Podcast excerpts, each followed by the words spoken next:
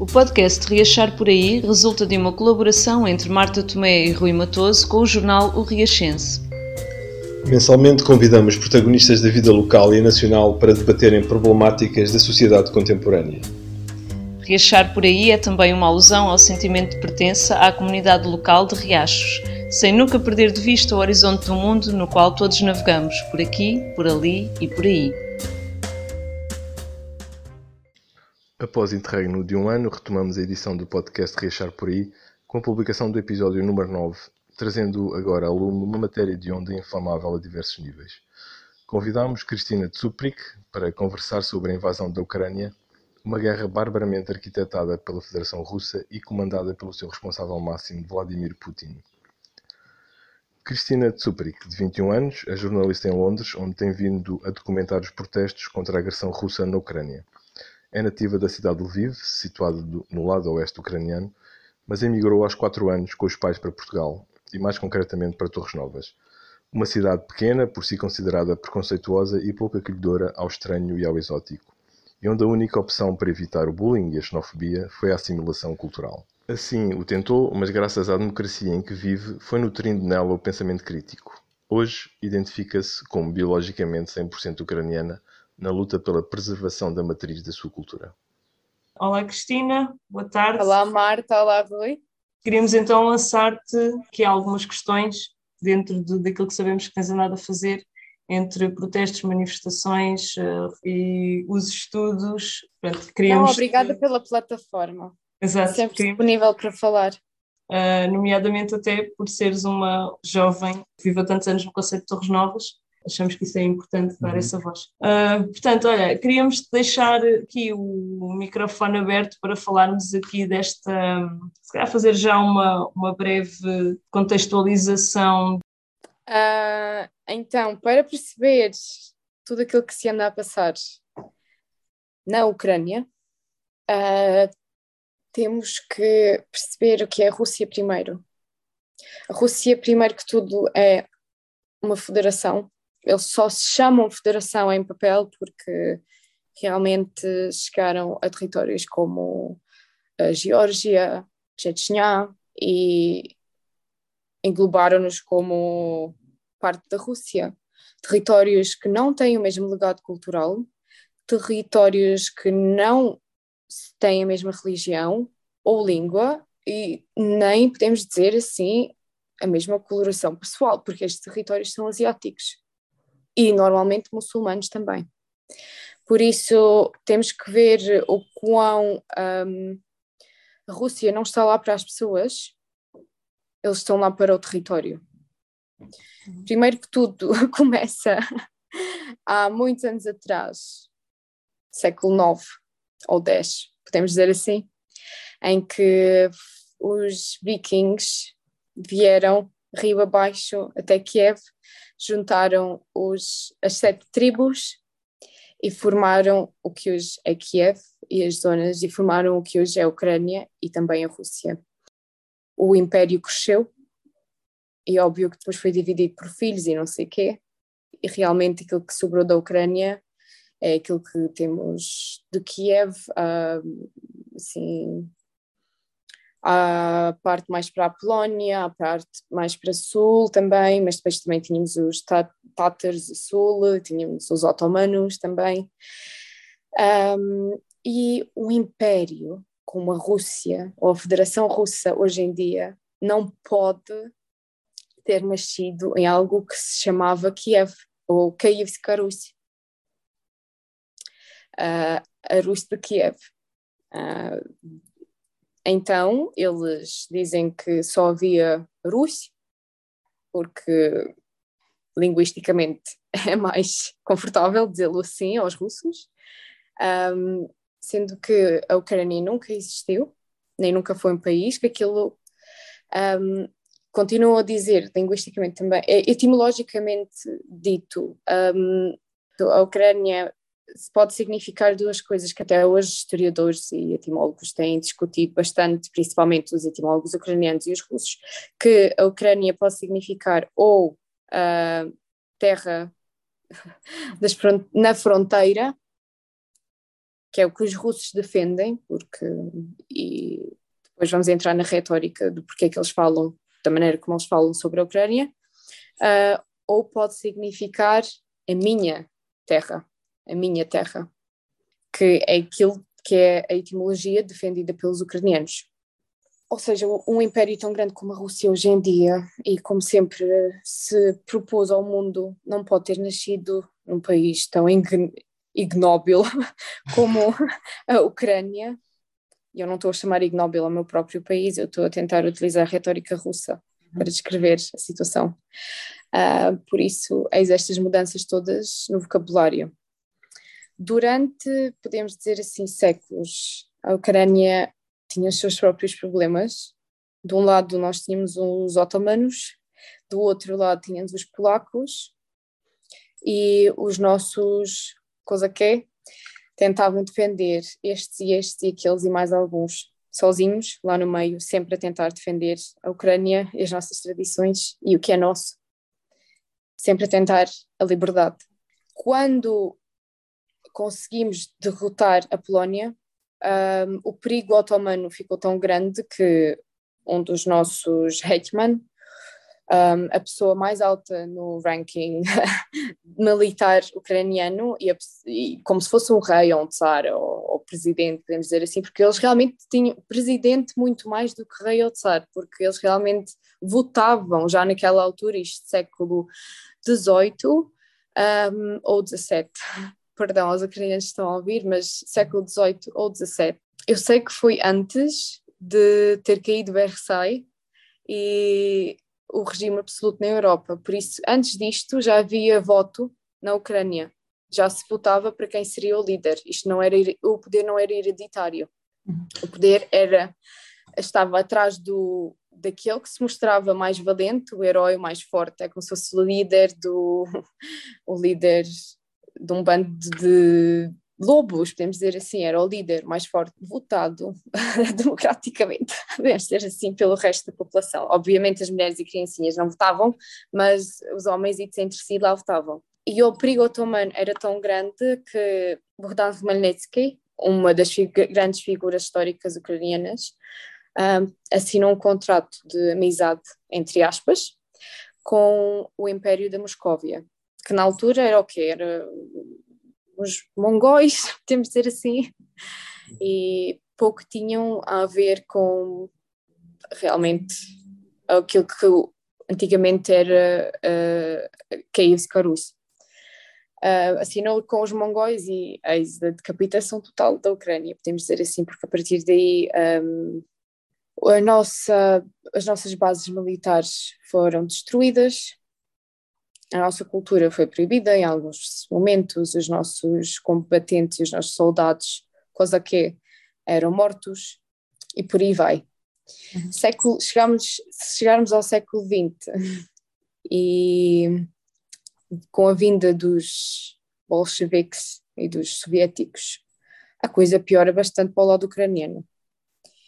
Primeiro, com vamos todos lembrar assim um bocado da aula de história, com Stalin e não sei o quê, eles tinham aquilo que era o contrato das nações, ao raio, em que todo, cada nação seria independente, cada nação seria, manteria a sua cultura, a sua, a sua língua, as suas tradições, a igreja e não sei o quê, e por aí vai.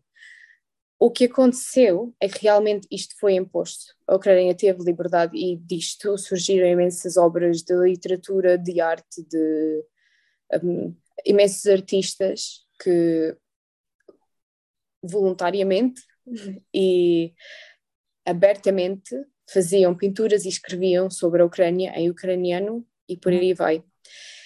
Isto tudo aconteceu para que, poucos anos depois, todos aqueles que o fizeram abertamente foram punidos. Uhum. Isto aconteceu para se saber quem é que o fazia, para exterminá-los, basicamente. Uhum. Um, eles foram ou mortos ou mandados para a Sibéria. Uh, o nosso primeiro presidente, o primeiro presidente da nossa nação, uh, Mikhailo Hrushevsky, uh, foi uh, morto desde aí eles já utilizavam veneno. Os uhum. russos desde aí já utilizavam veneno.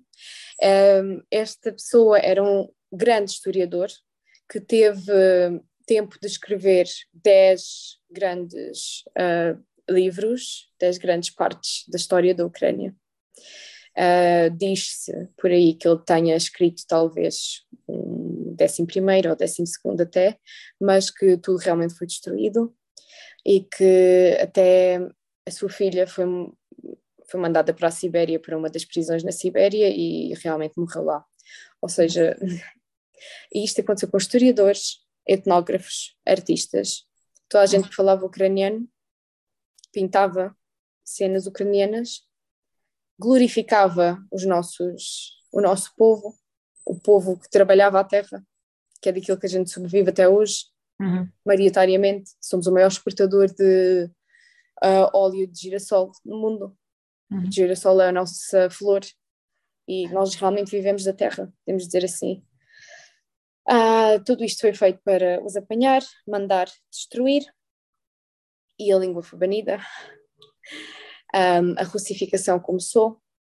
Nos anos 20, literalmente, houve um comitê que se juntou e que escreveu a nova história da Ucrânia. Ou seja, a história, a história não seria ensinada às criancinhas nas escolas. A história que a minha mãe sabe da Ucrânia deve ter, deve ter imensos gafos. A história que a minha avó sabe, mais gafos ainda. Por isso, como é que se. Falando de genocídio, podemos dizer assim: o genocídio começou muito antes. O que é que se faz com o povo? Tira essa história, primeiro, de tudo. Se vocês não têm história, de onde é que vocês vieram? Uh, aconteceram escavações uh, em que restos mortais dos nossos líderes, porque numa altura nós éramos um antes dos cosaques nós tínhamos o nós realmente tínhamos reis nós tínhamos coroas nós tínhamos todos os símbolos do poder todos aqueles e, reis reconhecidos pelo pela, pelo, pelo Vaticano por Roma hum. pelo Papa por isso todos os restos, nós não temos nenhum resto mortal que se encontre na Ucrânia, tudo isto foi escavado. Há registros de quem o escavou e como o escavaram, para que é que o escavaram não, porque todos os registros estão em Moscou hoje em dia, só eles é que sabem onde estão os nossos restos mortais. Nós não temos nenhum símbolo de poder nos museus, o que nós temos são réplicas, hum. nós não temos nenhum original, nós não temos nenhuma coroa da Galícia, que é a zona de onde eu venho e que realmente se alguma irritação já vem burburando em mim, burbura pelo facto de eu gosto muito de história, eu gosto muito de arte, línguas, tradições e isso tudo. Eu sou pela preservação disto tudo. Por isso, quando eu vi estas uh, reportagens e estes documentos de que realmente nós não temos nenhum símbolo de poder, não, ninguém sabe o que é que aconteceu, nem às coroas, de, em, quando nós tínhamos ainda reis, século XII, XI, XIII, nem depois com um, os cosaques mostravam o seu poder com uma bolavá, que é tipo um seto, mas um, que era parte da, podemos dizer assim, eles lutavam com aquilo, porque aquilo tinha picos e aquilo era o, o símbolo do poder deles. Óbvio que o seto do principal, do Hetman, era feito de ouro, de pedras preciosas, de tudo e mais alguma coisa. Nada disto sobreviveu até hoje, nada disto. Está no território ucraniano. Pessoas e heróis ucranianos foram russificados de tal maneira que até, até as mulherzitas deles foram russificadas de tal ponto que nós tínhamos um líder que era o Yaroslav Mudry, uh, Yaroslav um, o The Wise, podemos dizer assim em inglês, porque ele teve sete filhas, ou, ou sete filhos, com os quais casou com todos os reinos uh, da Europa. Por isso, realmente, se a Europa tem alguma coisa a dizer, uh, nós tivemos, vocês também têm sangue ucraniano de alguma ou de outra maneira, pelo menos as casas reais. Casou-os a todos e assim manteve a paz com a Europa durante imenso tempo. Uhum. Uh, obviamente que ele gostava muito da sua mulher, a sua mulher era de origem viking, chamava-se Ingigerda, e eles gostavam tanto um do outro que é tipo aquilo da Inês de Castro e do Dom, do Dom Pedro. que, uh, eles têm os túmulos um junto ao outro. Uh, quando aconteceram estas escavações, que eu agora considero completamente ilegais, mas que nenhum tribunal no mundo irá investigar porque não há tempo nem dinheiro, nem é hora de o fazer agora. Os restos mortais dele foram levados, mas os restos mortais dela foram deixados lá. Ou seja, na cultura russa, depois da morte do marido, ela foi para a Rússia, que é quilómetros de onde eles realmente estavam, Uh, para que se ela já tinha, era uma dama de certa idade, isto no século XII, acho eu. Por isso, para quê? e que estava tão coitadinha, desapaixonada pela vida, que meteu-se no monastério, no mosteiro, mosteiro. Meteu-se no mosteiro. E que realmente eles agora dizem que aquilo é Santa Ana de blá blá blá. Como, nós tem, como Portugal tem a Nossa Senhora disto ou daquilo. Ou daquilo. Sim, sim eles dizem que aquilo é Santana de não sei do que e realmente tem lá os restos de alguém expostos, que aquilo é uhum. é Santana. Mas eh, arqueólogos ucranianos agora abriram o túmulo de Ingigerda mesmo e viram que realmente os vikings tinham as caras super diferentes e estruturas de DNA super diferente dos eslavos. Uhum. Quem está exposto lá na Rússia não é a mulher de um dos uh, líderes da Ucrânia. Quem está exposto lá na Rússia não se sabe quem é, mas que a verdadeira Ingigerda ficou na Ucrânia é verdade. Uhum. Mas o, o, facto de eles uh, apropriarem coisas mínimas, pois. apropriarem tudo e mais alguma coisa. Uh, primeiro. Segundo, os heróis que eles não conseguiram apropriar, heróis realmente ucranianos como Hrehory Skoborda ou tantos outros, um, as pinturas deles foram repintadas para os representar como gorditos, podemos dizer assim, feios, porque literalmente um líder, se pensarmos em Hollywood, um líder cinematográfico não é feio. Ou rendeciam, se é que existe esta palavra, a imagem dos nossos heróis. Ou rendeciam ou realmente russificavam-na. Porque nós herdámos isto, nem sei se é dos vikings, foi dos eslavos, em que nós não tínhamos, se tu fores ver assim, uma figura russa, é aqueles chapéuzitos, um, meio a estilo asiático, porque eles realmente herdaram isto do Império dos Mongóis. E é uma barba longa, longa, que eles não cortavam nunca. Enquanto que todos os ucranianos daquela época, século XI, XII, XIII, XIV, faziam a barba. Ou seja, mesmo olhando hoje para um livro de história do século XXI ucraniano que é ensinado às crianças, vê-se imagens russificadas dos nossos heróis. Isto faz-me uma raiva enorme. Podemos dizer assim. É um, é um, processo muito antigo, não é? Essa ideia da russificação. É, é o, que eu é, o que eu estou a tentar dar a perceber é que isto é um processo, não de hoje, mas de séculos. É longo, sim, sim. Da, tentativa de eliminar o nosso povo, a nossa língua, as nossas tradições, da tentativa de provar que nós não existimos. Nós somos uma territa na fronteira. Por isso é que eu estou uhum. sempre uh, em guerra com, em guerra metaforicamente com os britânicos, porque eles continuam a dizer da Ukraine. Nenhum outro país tem o artigo artículo da antes de, do, do nome do país.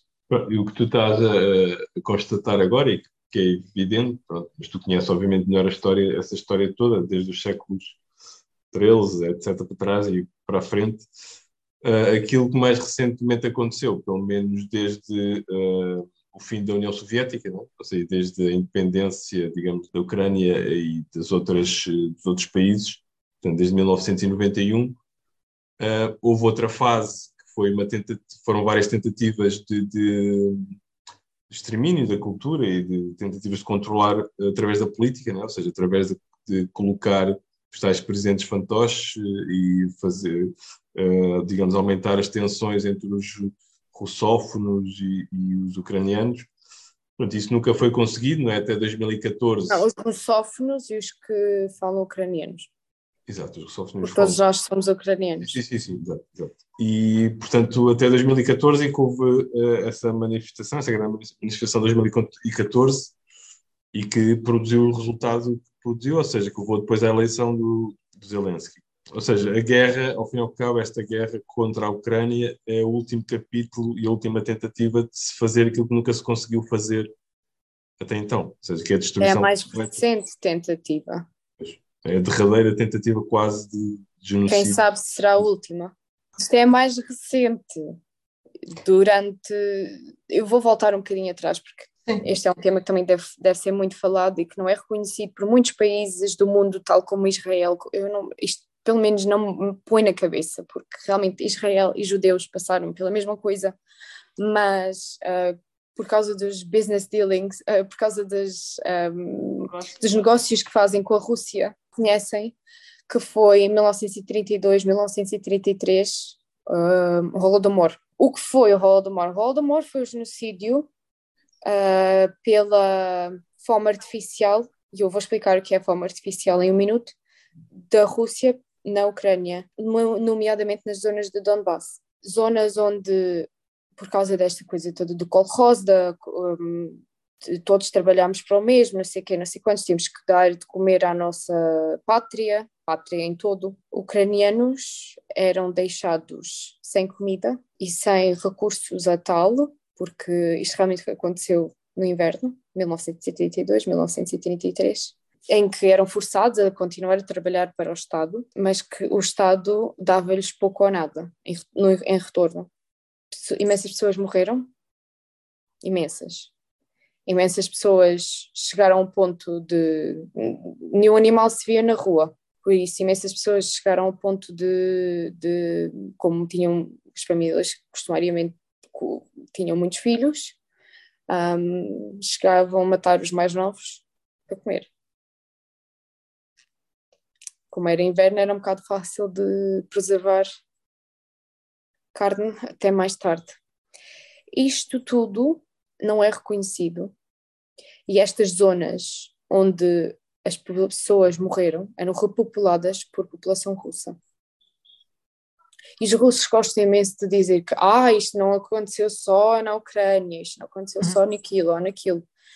Voltando um bocadinho mais atrás, em, nos anos 1800, muita da população ucraniana, a população cresceu imenso, houve um boom na população e como as famílias tinham muitos filhos, muitos dos filhos encontravam-se em posições em que não herdavam nem terras, nem casa, nem tinham como comprar terra ou casa, porque não havia espaço para toda a gente. Muitas pessoas emigraram, não forçadamente, ou para o Canadá, ou para outras partes do mundo, e muitas pessoas emigraram re realmente para a Sibéria na Rússia, onde eram-nos prometidas imensas terras para cultivar, porque aquilo realmente é enorme e não há nada para fazer lá. Mas se formos ver, isto voltando ao Holodomor, se formos ver outras zonas afetadas pela fome artificial, todas essas zonas eram zonas povoadas por ucranianos. Ucranianos ou outras pessoas asiáticas. Ou seja, nenhum russo sofreu nisto. Quem sofreu nisto eram os ucranianos e os, e os outros o facto de isto não ser reconhecido, acontece que o, até isto vir à tona pelo mundo, no mundo, naquela altura demorou imenso tempo, e os agentes um, britânicos ou americanos que estavam em Moscou naquela altura não reportavam isto, diziam que está tudo bem e que nada muda, que está tudo bem, que realmente os planos de cinco anos e uh, vamos trabalhar todos juntos, o colo rosa e não sei quantas, estavam a funcionar muito bem, não sei o quê. O homem que realmente escrevia estas coisas todas recebeu um Pulitzer, que não lhe foi retirado depois de ser descoberta a verdade, por isso o facto do mundo não aceitar a Holodomor como um genocídio no este da Ucrânia é posso dizer assim, eu percebo, mas eu não respeito. Porque século XXI há imensas fotos que vêm à tona e há imensas coisas que vêm à tona. Mas dizes que não é reconhecido porque, porquê? Por que razão? Pronto, nós aqui temos, até se tem falado, até tem havido alguns artigos da opinião que referem o Holodomor, que, que é completamente... Acho que agora talvez se comece... Pois, pronto, ou seja, com a situação toda, a escalada da guerra, Epá, eu penso que começam a perceber-se que aconteceram uma série de coisas uh, que não, não, não eram reconhecidas talvez anteriormente. Eu também estive a fazer alguma pesquisa, parece que as Nações Unidas fizeram uma declaração conjunta que foi assinada por 25 países em 2003, que realmente declarou que tinha sido, pronto, ou seja, declaram que reconhecem que o Holodomor eh, aconteceu. Mas de facto é uma coisa eu muito acho... recente, não é? 2000 e... Sim, sim, sim, sim, sim. Eu acho que durante, enquanto estava tudo a acontecer, realmente a União Soviética estava fechada, o fechado, uhum. fechado completamente o acesso aos, à informação. de informação, a informação não chegava e não saía. Segundo, depois da guerra, continuava a União Soviética primeiro, e segundo, epá, a Europa teve que, teve que pagar pelo que fez aos judeus. E pensar em mais alguém que tenha talvez sofrido, epá, é muita coisa para pensar a nossa voz não poderia ser ouvida, porque primeiro as notícias não chegavam a todo o canto da União Soviética de que houve que esta coisa horrível aconteceu, e segundo, aquelas terras já estavam povoadas por russos, por isso, quem quer saber? Queres, queres falar, uh, queres acrescentar mais alguma coisa? Uh... Ao contexto histórico, podemos vir aos dias de hoje. Exato. Vamos falar dos dias de hoje, bora. Só mesmo para mostrar tudo aquilo que não passa na televisão, para falar de tudo aquilo que não passa na televisão, porque às vezes nem é as pessoas virem com comentários ignorantes, porque eu acho que ignorância é um, não ser mais informado voluntariamente. Tu tens Sim. todos os métodos, tens internet, tens livros. Temos acesso, temos meios, temos. Tens internet, há livros digitalizados, há fotografias daquela época digitalizadas. Então, tens. Voluntária, não é imposta. É, é a ignorância voluntária não é imposta pelo Estado, não. É, ok, época mais atual, vamos dizer assim, 1991 cai a União Soviética. Ah, imensa gente com o câmbio da moeda perde imenso dinheiro. O dinheiro já desaparece. Uhum. Agora sabemos que o dinheiro foi roubado e não sei o quê, e que havia gente que sabia que isto ia acontecer, isto tudo com, isto tudo com a máfia envolvida, obviamente. Um, a minha família somos umas dessas pessoas. Não uhum. posso dizer que éramos milionários, porque não, mas a gente que literalmente morreu de ataques cardíacos eram milionários que perderam dinheiro de um dia para o outro. Ou seja, anos 90 vivia-se mal, vivia-se na corrupção e vivia-se no medo, no medo porque isto era os bandidos daqui e os bandidos dali e os gangues daqui e os gangues dali a combaterem uns com os outros pelo poder político e pelo poder em si territorial. Minha mãe diz que foi um tempo horrível, mas que na zona um, este, ou seja, Donbass, para lá, uh, que aquilo foi bem pior naquelas zonas, que aquilo realmente, como eles têm imensa terra para cultivar, aquilo realmente chegava-se, matava-se toda a gente estava em casa e tirava-se-lhes a terra e a casa e tudo. Era, eram tempos horríveis, tempos horríveis em que, pronto, mas tempos em que imensa gente fez imenso dinheiro com estas coisas. Os tais conhecidos hoje em dia oligarcas, os oligarcas russos, os quais ajudaram depois no final de, dos anos 90 a, o Putin a chegar ao poder. Porque o Putin não era assim nem muito conhecido, nem muito respeitado, nem nada destas coisas. Mas ele disse-lhes: isto, invistam em mim, invistam no futuro, porque eu vou ter os vossos interesses primeiro depois é que vem a população, depois vem todos os meus amigos, não, depois venho eu, todos os meus amigos e talvez depois a população, que até hoje em dia muita, muita vive sem água canalizada, eletricidade e por aí vai. Recomendo a toda a gente que se perceba russo ou não, eu acho que o, o documentário principal chama-se Putin's Palace, Palácio de Putin, foi filmado pelo opositor dele, por Navalny, que agora está na prisão, por tudo aquilo que fez e não fez, depois de o tentarem matar, o homem volta e é preso. E é assim que Putin chegou ao poder e é assim que ele se mantém lá até hoje, com o financiamento. Ele agora já tem Ele é assim o, a aranha principal da, da teia. Que aquilo, para se cortar realmente tudo, é impossível, com tanta corrupção que aquilo tem. Porque eu realmente, no início desta guerra que a Rússia está a fazer na Ucrânia, realmente tinha muito medo, porque eu via as paradas do dia de vitória e eu via os tanques, os aviões e eu via os barcos marítimos e não sei o quê, e eu ficava, ai meu Deus, se isto, se isto alguma vez entra na Ucrânia. Porque sempre aquilo que se dizia na propaganda russa e nas notícias é que a gente está a investir em armamento na, no setor do armamento e no setor de luta, de combate militar. Por isso, por isso é que isto é para onde vai o vosso dinheiro. Afinal, o dinheiro não vai para lado nenhum, muito menos para o setor militar, porque coita coitados nada, mas aqueles soldados que se perderam na Ucrânia em tanques dos anos 60, em que tiveram que utilizar os GPS que tinham no Google Maps do telemóvel, eu estou-te a dizer a verdade. Afinal, não há assim armamento muito grande. E estamos realmente a mostrar por quem é a Ucrânia, um país que rescindiu as armas, Sim, isso é um ponto tem... interessante que é, eu por acaso uh, pegámos nisso há uns tempos, o tal memorando de Budapeste, em que foi assinado que se desarmava a Ucrânia toda, né? todo o armamento nuclear que era da União Soviética era devolvido, assinavam esse tratado, uh, esse memorando tem lá outros pormenores. Uh, Não, isto tudo foi bastante... feito... E depois, quer dizer, Sim, sim. Temos a este ponto, não é? Sabes em que data, sabes em que ano é que foi assinado? Uh, sei, acho que foi em 94 ou 93. Foi, foi logo a seguir ao fim da União Soviética. Sim, sim, sim, Nessa transição. Desde... 94, exatamente. Uhum. Assinado assim, Os... 94. É sim, podemos dizer assim que há uma, uma assimetria, posso dizer assim, entre o que é o nosso governo ucraniano e entre o que os ucranianos querem presidentes fantoches. Uhum. Nós tivemos durante imenso tempo. Uh, com a Revolução Laranja em 2004, lá se tentou pôr um, um homenzito que até percebia da coisa, que era também historiador e era assim um aficionado de história, que até falava inglês, que também lhe tentaram assassinar, mas ele sobreviveu uhum. com veneno, mas logo se viu que epá, o homem era um grande homem, mas politicamente não valia. A opção veio à tona de novo. Depois, com o presidente que foi deposto em 2014, ou antes ainda, porque tivemos depois um governo pre, pre, pre, presidiário, não. Presidencial.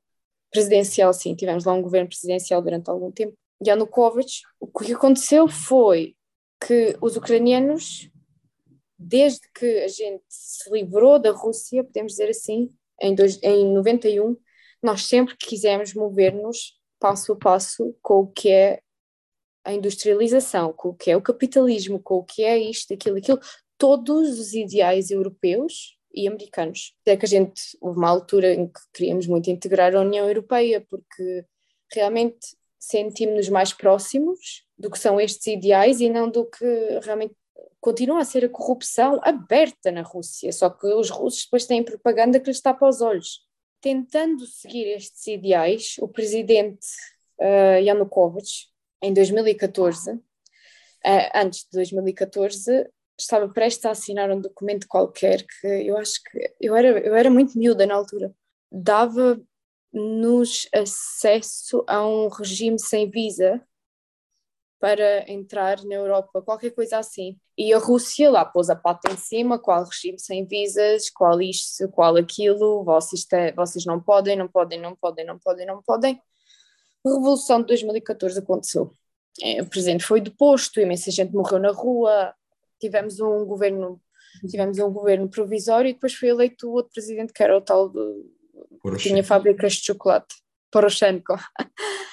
E ele realmente, pronto, desde 2014 tudo isto aconteceu, Donbass, lá encontraram alguns radicais, ou puseram-nos lá, eu não sei, que disseram que eles queriam que aquilo fosse uma nova república, LNR, DNR, financiada pela Rússia, e desde sempre o que se fala é que se há guerra, uma guerra civil entre uma parte da Ucrânia que quer ser independente e a outra parte que, e a outra parte, que é a Ucrânia, que realmente diz: não, vocês são parte da Ucrânia, vocês não vão a lado nenhum.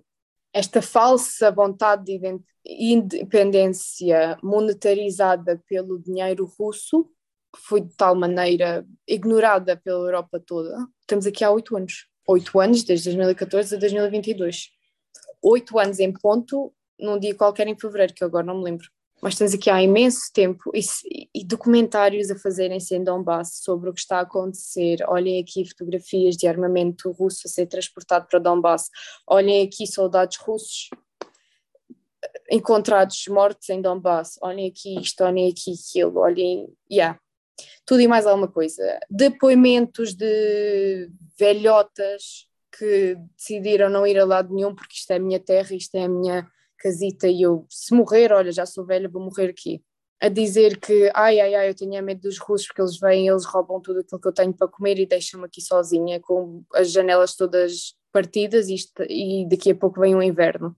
É o que tem acontecido em Donbass, podemos dizer assim. Agora, todos os pretextos que. Posso dizer assim que o presidente Poroshenko, quando ele veio e quando a guerra aberta começou em Donbass, um, houve assim um grande espírito de unidade, de ucranização da Sim. população de novo, uhum. porque, e vais falar disto daqui a pouco, um, pessoas começaram a vestir a vestimenta tradicional ucraniana, a que que é um, como é que se diz? Rushnike, для праздників isto para os meus ouvintes ucranianos também, um, começamos a não ter vergonha de o fazer. Começamos a sentir-nos, sim, nós somos humanidade, nós somos ucranianos. A nossa bandeira é azul e amarela. Sim, este é o nosso coat of arms, como é que se diz? Brasão. O brasão. O brasão. Este é o nosso brasão que se retirarmos à parte uh, dá para soltar a liberdade Hum. Desde sempre quisemos a liberdade. Sim, esta é a nossa bandeira azul e amarela que representa os nossos campos de girassóis, os nossos campos de trigo e o nosso céu azul. Uh, começámos a não ter vergonha de cantar as nossas canções tradicionais que foram escritas para nós por pessoas que, entretanto, morreram na Sibéria ou foram encontradas mortas em florestas, decapitados. Por isso, um, reencontraram-se com a, uma identidade, não é? Uma, uma, a, cultura. a identidade ucraniana, a como assim, uh, ressuscitou, podemos dizer assim, ressuscitou imenso. E as pessoas voltaram realmente às suas origens, às, às suas raízes, e as raízes foram implantadas, a plantinha começou a viver de novo, podemos dizer assim. E agora com a guerra, muito mais ainda, muito Sim. mais ainda a minha mãe o meu pai, a minha avó e o meu avô sabem russo perfeitamente. Uhum. Porquê? Porque russo era a segunda língua obrigatória nas escolas ucranianas. Isto em escolas ucranianas. Podemos dizer assim, porque há, há imensas escolas por toda a Ucrânia e porque que nunca foi banida a língua russa, porque há imensas escolas russas por toda a Ucrânia. Na minha cidade também, a minha cidade que é vista como o berço do, do, do, do diabo. Porque hum. realmente estamos aqui, estamos pela tradição, pela cultura, por, eh, pela língua, pela vestimenta, pel, pelas flores que usamos no cabelo, por hum. tudo. Estamos aqui, estamos a defender isto, e se estamos a defender isto, ai, ai, ai, vocês são ucranianos, vocês são nacionalistas, nazistas e por aí vai voltando aos meus pais, todos eles sabem russo, perfeitamente. Uh, a minha avó e o meu avô falavam russo, porque um, o meu avô era militar e eles viveram seis anos na Mongólia com a minha mãe pequena e ela e ela em pequena até aos seis anos até voltarem para a Ucrânia só faltava só falava russo porque em bases militares como que era a União Soviética as pessoas falavam russo porque era a língua comum e as pessoas eram todas as nacionalidades, era tudo colado e misturado, por isso falava-se russo. Colegas do meu avô eram russos, colegas da minha avó eram russos. A minha avó ainda tem vizinhos que são russos porque realmente ficaram lá a viver, mesmo depois da Ucrânia, da Ucrânia ter, sido, ter ficado independente. Pois, o que nós temos o que nós temos visto também agora em muitas notícias é que com esta narrativa de que, pronto, desta missão do Putin de salvar os russófonos, né, de salvar a Ucrânia, etc. Uh, até depois desse pretexto, os próprios são os próprios russófonos que se, se uh, sentem atacados pelo Putin né? e que gostariam que, isto, que, que, que, ele não estivesse de salvar e tivesse ficado quieto, porque de facto uh, tem estado a sentir a destruição das suas casas e das suas famílias. Os russófonos estão a pagar bastante também por isso. Né? Pronto, quando a narrativa seria a outra. Por isso, quer dizer, não há mesmo nenhuma uh, justificação para além dessa imposição dessa solução final, digamos, a tentativa de genocídio de acabar de uma vez por todas com, com. Pronto, e até por, como estavas a dizer, ou seja, é como se houvesse uma vingança contra esse renascimento ucraniano, a partir de 2014, não é? Com o Poroshenko. Com... Ah, sempre houve uma vingança, porque pois. nós sempre fomos ucranianos, opa. Sim, sim, sim, Pelo menos desde onde eu venho daquilo que eu consegui encontrar, porque um, as igrejas, após, após a... pelos, pela, pela avó, pela bisavó, hum. Eh, biologicamente até eu sou ucraniana, completamente. Pessoas que tinham terras, trabalhavam o campo. O avô da minha avó era uma pessoa assim, não posso dizer rica, mas o homem tinha terras e tinha cavalos na altura. Isto é em 1910 para aí. Uhum. Uh, vieram os russos, tiraram aquilo tudo e disseram agora a tua terra é para cultivo geral. A avó da minha avó também era assim uma mulherzita de, de estatura, podemos dizer assim. Não estatura, estatura é física. Estatuto daquilo que eu sei. Por isso, opa, desde sempre.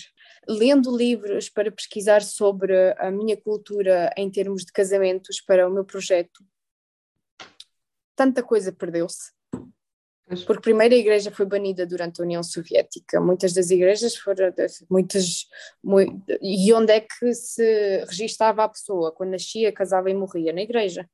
Todos os registros, ou perdidos, ou pff, comidos por ratos e não sei o quê, inutilizáveis. Por isso, se tu quisesses procurar pela tua história, talvez nem conseguirias. Os meus pois, avós tiveram que casar em segredo pela igreja, porque não se podia e não sei o quê, mas eles mesmo assim mantinham. Eu acho que a igreja com tanta coisa má que acontece, eu acho que mesmo assim é assim um espaço de é um espaço cultural, é um espaço Sim. onde se mantém a cultura, porque queiramos ou não, aquilo é parte da nossa história. Sim, e nós vimos e, isso até através daquele documentário né, do Winter on Fire, uh, uhum. que a igreja apoiou bastante os manifestantes e colheu-os, não é? Até as, várias, as várias, várias religiões. Os vários vários mosteiros acolheram e agora temos visto também vários testemunhos de, de, do acolhimento de pessoas nos, e de, de, da intervenção também política dos, dos cardeais ou de, desses, dos responsáveis. Né, Por falar neles, hoje, dia 11 de abril, uh, uh, 46 dia da resistência ucraniana, uh, eu leio uma notícia que diz hum, 160 cardeais, ou raio, o que é que acontece lá na, na ortodoxia russa? Da ortodoxia russa, daqueles que não quiseram aceitar a liberdade da igreja ucraniana, que mesmo assim pagam os dividendos à Rússia e não sei o quê, e leem aquilo que a Rússia mandar. Manifestaram-se contra o bispo deles, porque o bispo apoiou a Ucrânia. Isto, 160 responsáveis na igreja, isto na Ucrânia, no território da Ucrânia. E eu fiquei pasma. Como assim estas pessoas estão a fazer-vos isto aqui, isto aqui e vocês assinaram um documento? É coisas assim mínimas, tu ficas pasma, mas pensares no contexto cultural e histórico. Sim, sim, sim. É pá, nem piada mete, pá. Isto. Esta, há uma comunidade ucraniana tão grande já há tantos anos, tal como tu vieste, das, das minorias não há intercomunicação. Diálogo intercultural. Não, diálogo... Intercultural, não há comunicação intercultural. Não há participação na vida pública. Pois é, isso parece que tem que ser tudo assimilado, ou seja, nós recebemos as pessoas, mas elas têm que se adaptar, não é? Como se elas tivessem que se adaptar a um, a um contexto. Não, porque há muitas respostas à adaptação de imigrantes e imigrantes às, às novas condições há muitas respostas, mas parece que a única necessidades pequenas que, que é que eu posso ser mais sobre Torres Novas? Mas, eu gosto de Torres Novas, é a cidade onde eu cresci. Sim, Mas mesmo ela não é sem problemas que Torres Novas existe. sim, sim, Parece que estas cidades pequenas, Alcanena, sim. em trocamento, sei lá, tudo aquilo na zona que eu conheço ucrania, que eu conheço de ucranianos de Fátima. Um, epá, tudo parece que ou assimilas, opá, ou depois eh, pagas Pois. as consequências. Não há outra opção senão a assimilação. Não há de cima para baixo uma mente aberta e agora com, o- com o Chega e com os não sei que das quantas, opá, a sério. Um, não, realmente essa retórica ficou ainda mais pequenina de tipo o mundo, o mundo em si está a ir em- num caminho multicultural, intercultural. Uhum. Se virmos a América, realmente aquilo tem muitos problemas, porque ainda eles lá têm os problemas deles, porque ainda há muita discriminação e não sei o quê. Mas aquilo é um, um exemplo de uma sociedade multicultural. E Uhum. aquilo que eu tinha dito no podcast sobre as minorias, somos uma minoria porque realmente somos menos e porque somos tratados como tal. Não temos voz, obrigada por uh, reachar por aí, uh, realmente é pouco. E eu tenho vergonha de dizer isto como jornalista, mas opa, o que é que anda a fazer Portugal e todo o mundo em relação à retórica que se usa para falar dos acontecimentos, sim, no território ucraniano, mas não se diz guerra na Ucrânia, porque parece que estamos a falar de guerra civil.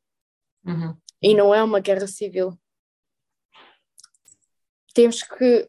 Parece que há um medo de chamar as coisas pelo nome que deve ser. E há um medo, claro, jornalístico, de dar um título grande a uma coisa que pode ser dita em duas palavras. Mas hum, eu acho que devemos perder este medo um bocado, porque. hum, por duas razões. porque Uhum. as- as coisas devem ser ditas como elas são ditas, como elas são, ou seja, invasão russa, hum, não é a situação na Ucrânia, é a guerra feita pela Rússia na Ucrânia, não é os mortos na Ucrânia, é os mortos pela Rússia. É sim na Ucrânia, podes chamá-los mortos ucranianos, hum, ah, cadáveres ucranianos Uhum. consequência de invasões russas, é um título enorme e jornalisticamente isto não pode acontecer.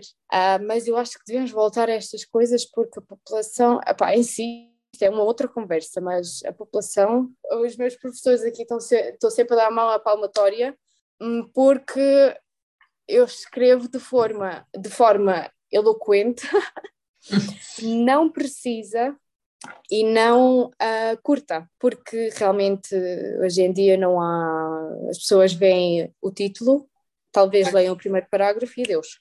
O repórter, o jornalista, a pessoa que está por trás do, para- do, do artigo tenha definido todas as. como é que isto aconteceu, passo a passo de como isto aconteceu ah, no artigo por si. Ah, eu acho que a população está muito perdida neste caso. Exato. É, Este consumo rápido de notícias. através de ti é que nos apercebemos também da, da forma como nós também escrevemos e pronunciamos algumas das cidades. eh, Hum. Portanto, apercebi-me que houve até uma, uma camp- até no estrangeiro de como se deveria dizer não Kiev, mas Kiev, não é? Como é que tu vês, eh, por exemplo, nós continuamos a ver algumas pessoas nos média portugueses, eh, Os média televisão portugueses, toda os média mundiais. Mas, Por exemplo, nós temos apercebido que quando há declarações, por exemplo, dos Estados Unidos, eles têm o cuidado de não dizer Kiev. muito Por bem. exemplo, aí Alguém é- está a ir à frente. já estão educados.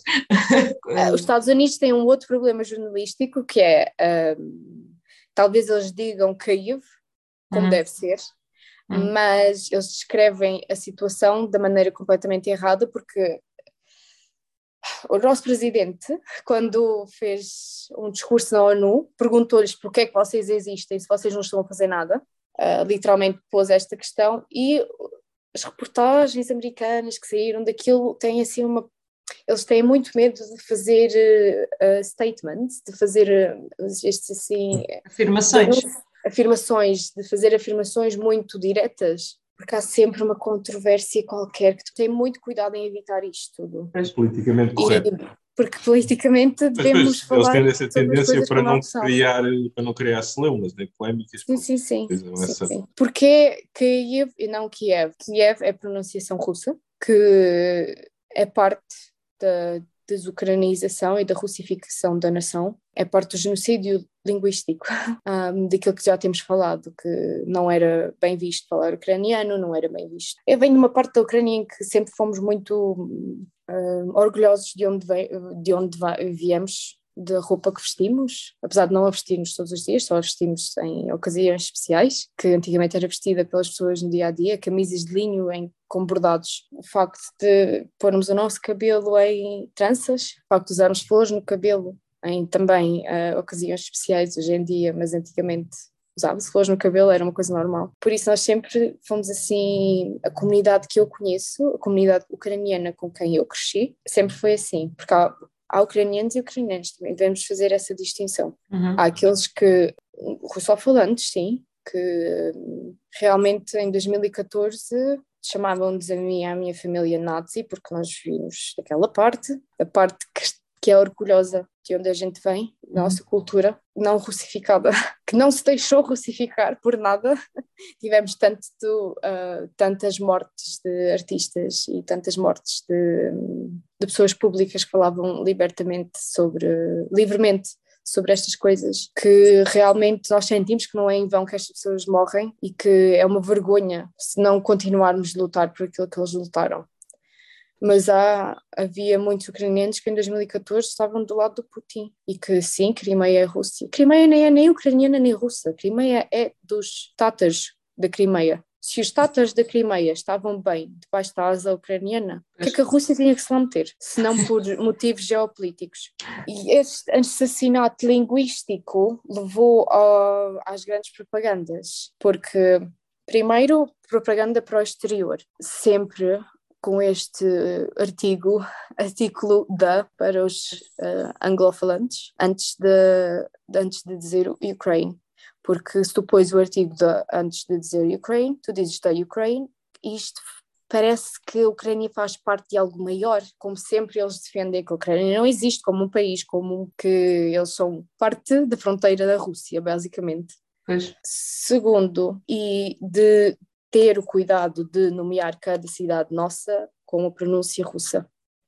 É o que eles sempre fizeram e a Rússia realmente é assim, uma máquina de propaganda grande que não pode ser silenciada, especialmente para pessoas que não têm pensamento crítico. Segundo, propaganda dentro do próprio país, porque eu cresci com aquilo que eu via na TV e aquilo que a gente apanhava pela parabólica. Eu cresci com canais ucranianos, russos e portugueses em casa. Ah, notícias russas. Eu lembro-me perfeitamente, eu tinha 11 anos, do conflito na Líbia e depois do conflito na Síria também, mas depois eu parei de ver a, a TV russa porque realmente aquilo, tu percebes num ponto que aquilo é propaganda. E ai ai, estamos a salvar a população líbia disto ou daquilo, já nem me lembro do que é que eles estavam a salvar.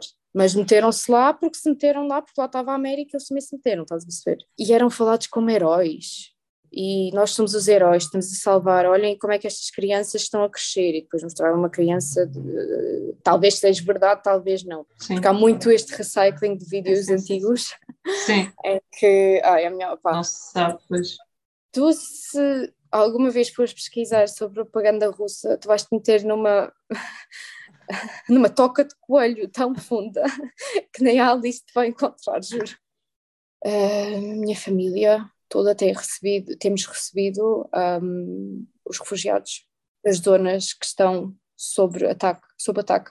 Por isso não há onde ir na Ucrânia. Eles têm que ir para a Europa. Todos aqueles que vão para a Rússia é, eu posso dizer que nos primeiros dias aquilo foi voluntário, todos aqueles que fugiram para a Rússia nos primeiros dias da guerra. Todos os que agora se encontram na Rússia, os que foram ah, os refugiados na Rússia de agora, recentes, ah, não foram voluntários.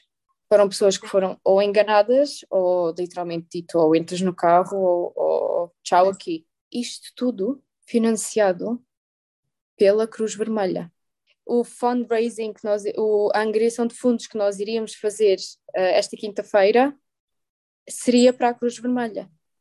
E a Cruz Vermelha financiou estes corredores humanitários e financiou a construção de um, colónias, podemos dizer assim, provisórias para os displaced, aqueles que não, não para os refugiados, basicamente, Uhum. para os migrantes.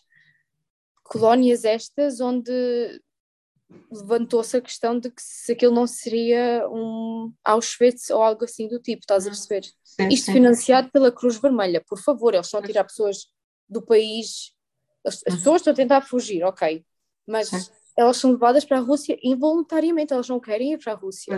E a Cruz Vermelha a financiar a Rússia, a dar dinheiro para ajudar os refugiados ucranianos. Até a Cruz Vermelha não acredita que nós não somos nazis, que nós não somos russofobos e que os russofalantes nunca foram uma, uma ameaça para os. nu- que os russofalantes nunca foram uma ameaça para os ucranianofalantes. Nem a Cruz Vermelha acreditou em nós. Já para nem falar da ONU, nem nada, nem disto, nem daquilo, mas, ahm, mas isto é tudo muito burocrático e leva muito tempo a ser aceito ou não. O que eu Uhum. quero dizer que o batalhão de Azov não é nazi e não é fascista, talvez seja da direita, sim, porque é uma maneira de fazer front, um, é uma maneira de preservar aquilo que é ucraniano, sim, talvez de maneira errada. Hoje em dia não posso dizer isso porque se eles estão a lutar contra a Rússia, quantas mais forças melhor, quantas mais armas melhor, e não me interessa de onde elas vêm. Sim, principalmente são, são nacionalistas, os verdadeiros nacionalistas nesse, nesse aspecto em que querem. Porque, Claro. de novo, temos voluntários da Síria, da Líbia, da Chechnya, da República da Geórgia, da Bielorrússia, Polónia e ucranianos também. Mas temos imensos voluntários no batalhão de Azov. Sim, mas a, a formação do batalhão e a existência tem a ver com esse princípio. não é? São um reduto final de, de proteção, digamos, da, pronto, nestes anos todos em que de facto havia esta ingerência da, da Rússia. Mas, de novo, qual a percentagem no nosso parlamento ucraniano da extrema-direita? Exatamente, exatamente. 1%? Quantos Pois é. países europeus, e eu agora tenho imenso medo daquilo que vai acontecer em França, quantos países europeus não têm muito mais percentagem? Com esta narrativa toda de ai, vamos preservar o que é nosso. Nem quero falar do Chega, pá. Pronto, um, mas um, um dos objetivos, eh, ou uma das dos pretextos geoestratégicos ou geopolíticos também do Putin e da Rússia, era de facto afastar eh, a Ucrânia da NATO.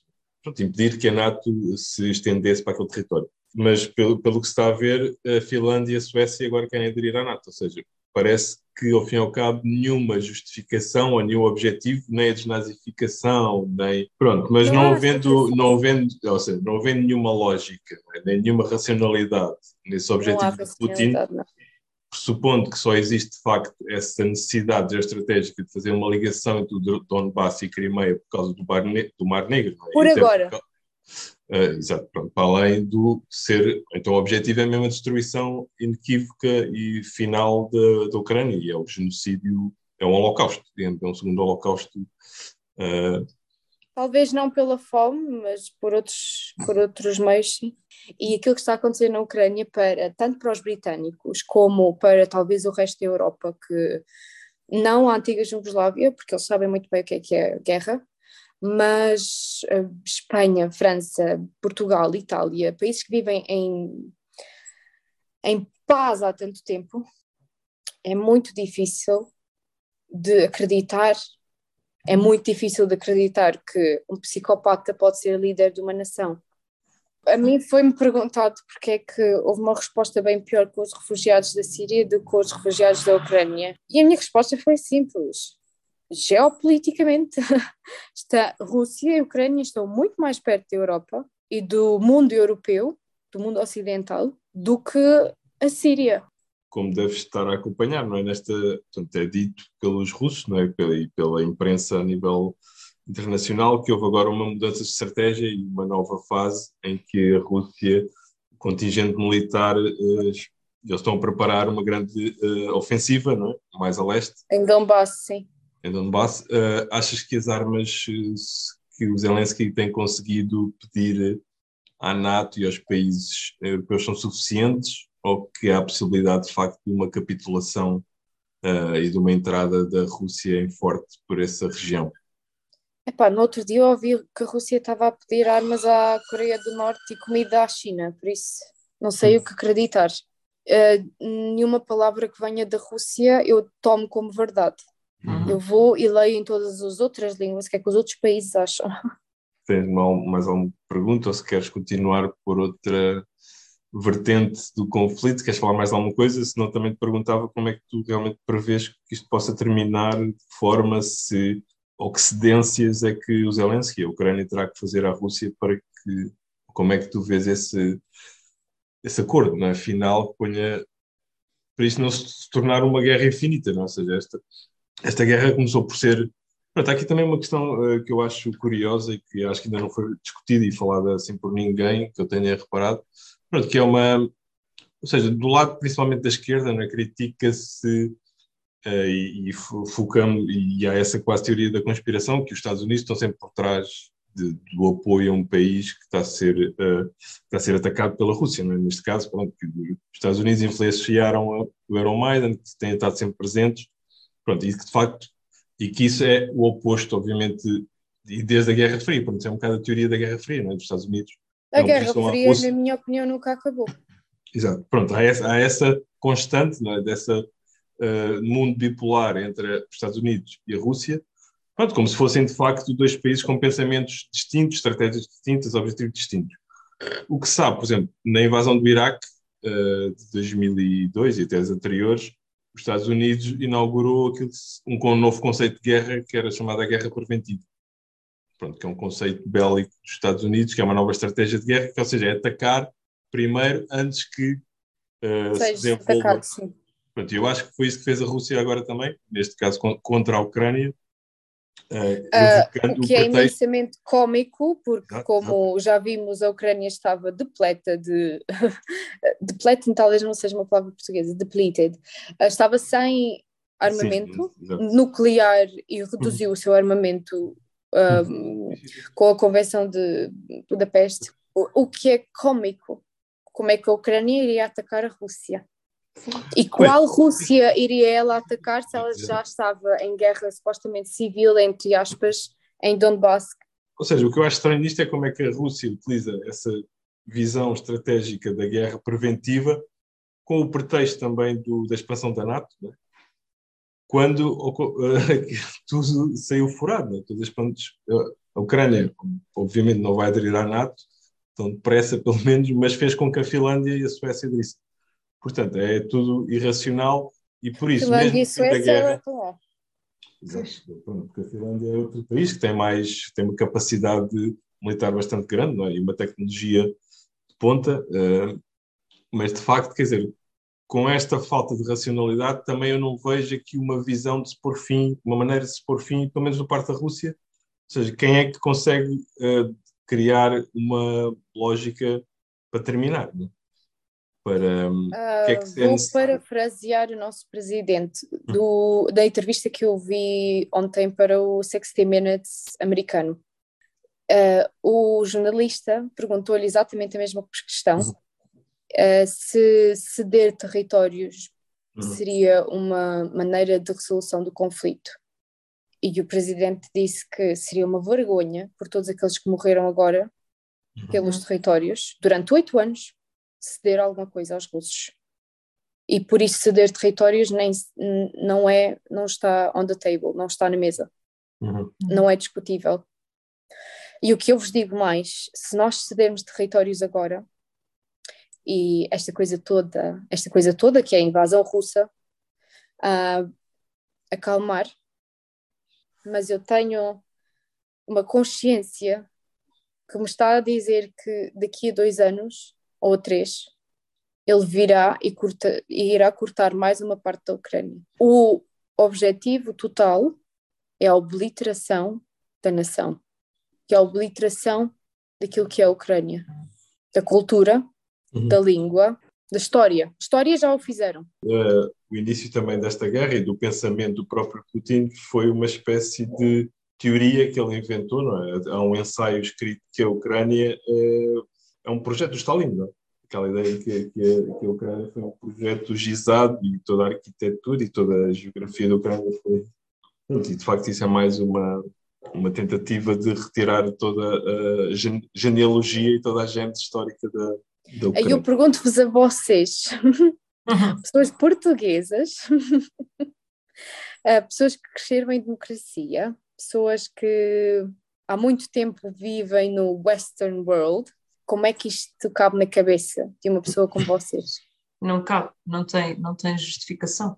Nós não entramos ainda, sim, sim. entramos em Mariupol. É sim. mil vezes pior do que Pucha, uhum. por isso é que aqueles animais trouxeram aqueles crematórios móveis, que é para ver se queimavam a maior parte da população que mataram. Falta evidência brutal do tipo eu, que eu não partilho nas minhas redes sociais porque é demasiado é demasiado para, para a saúde mental de qualquer um. Sim. Imagens de corpos uhum. um, desfeitos em pedaços, imagens de corpos meio queimados, meio ainda se vê carne vermelha, imagens de mulheres, criancinhas de 4 anos completamente nuas, a tentarem serem queimadas, mas não tiveram tempo. As imagens de, de das um, as balas comuns, aquilo nem é bala comum, aquilo é. Pois. E se aquilo não mexe contigo, se fotos de criancinhas nuas no meio da rua, sem braços, não te fazem pensar duas vezes e não mexem com a tua humanidade, não és pessoa. Pode ser uma forma agressiva de o dizer, mas é o que eu tenho a dizer. Quem dorme em democracia acorda em ditadura. O mundo andou a dormir durante mais de 20 anos de poder que este homem teve. Uhum. Fechou os olhos para a imensa coisa que o homem fez, ilegal uhum. e diretamente contra uh, crimes contra a humanidade. Fechou os olhos, porque isto é a Rússia, ai, devemos manter, não sei o que, gás, ai, ai, ai, ai, vamos, vamos passar fome. E geopoliticamente eles são enormes, em termos de poder monetário, de gás e de poder geográfico. Uhum. Só olhando para aquilo que ele tem medo. Mas eles têm um ditado que diz: um, большой шкаф громко падает. Um armário muito grande, quando cai, faz muito barulho. Eu espero que o barulho que eles estão a fazer agora é do armário a cair. Cheio de esqueletos. Cheio de esqueletos, sim, porque então, ninguém pode sair do, do armário na Rússia. Normal, a, a Rússia não tem armário para quem. Exato. Por onde saiam, por onde possam sair.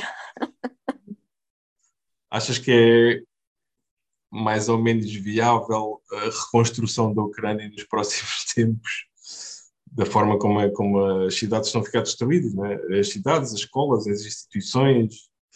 Uh, achas que a recuperação e a reinstauração da, da, da Ucrânia será viável nos próximos anos?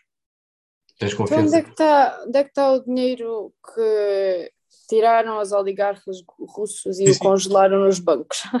Estou mais a perguntar em termos da, pronto, dessa renovação das instituições, das, do povo, das pessoas vão voltar, uh, ou seja, a reinstituição de uma vida normal, digamos assim, achas que vai ser, pronto, com um, todos os traumas que vão acontecer, achas que quanto tempo é que demora, que isso vai demorar? Digo só uma coisa, passado uma hora e meia de terem liberado Bucha, uhum. passado uma hora e meia, conseguiram um, cerca de 1.400 pessoas para ir limpar a cidade. O nosso povo vai estar lá, vamos tentar reconstruir. Com a ajuda financeira de todo. Claro. Achas que vai haver um regresso em massa da diáspora ucraniana por todo o mundo? Que vai regressar à sua pátria para definitivamente reconstruir uma nova Ucrânia segura, Quem democrática. saíram foram mulheres e crianças, uhum. os maridos das quais ficaram a lutar. Se os maridos estiverem vivos, se os avós estiverem vivos. Voltarão todos. Mas mesmo os imigrantes das gerações anteriores, uh, os primeiros, pronto, como no caso da tua família, dos teus pais, achas que há alguma vontade de regresso ou não, para ajudar na reconstituição? Não, nós não temos nenhuma, nenhum, nenhuma ilusão como. Epá, não posso ser ilusão porque isto é político.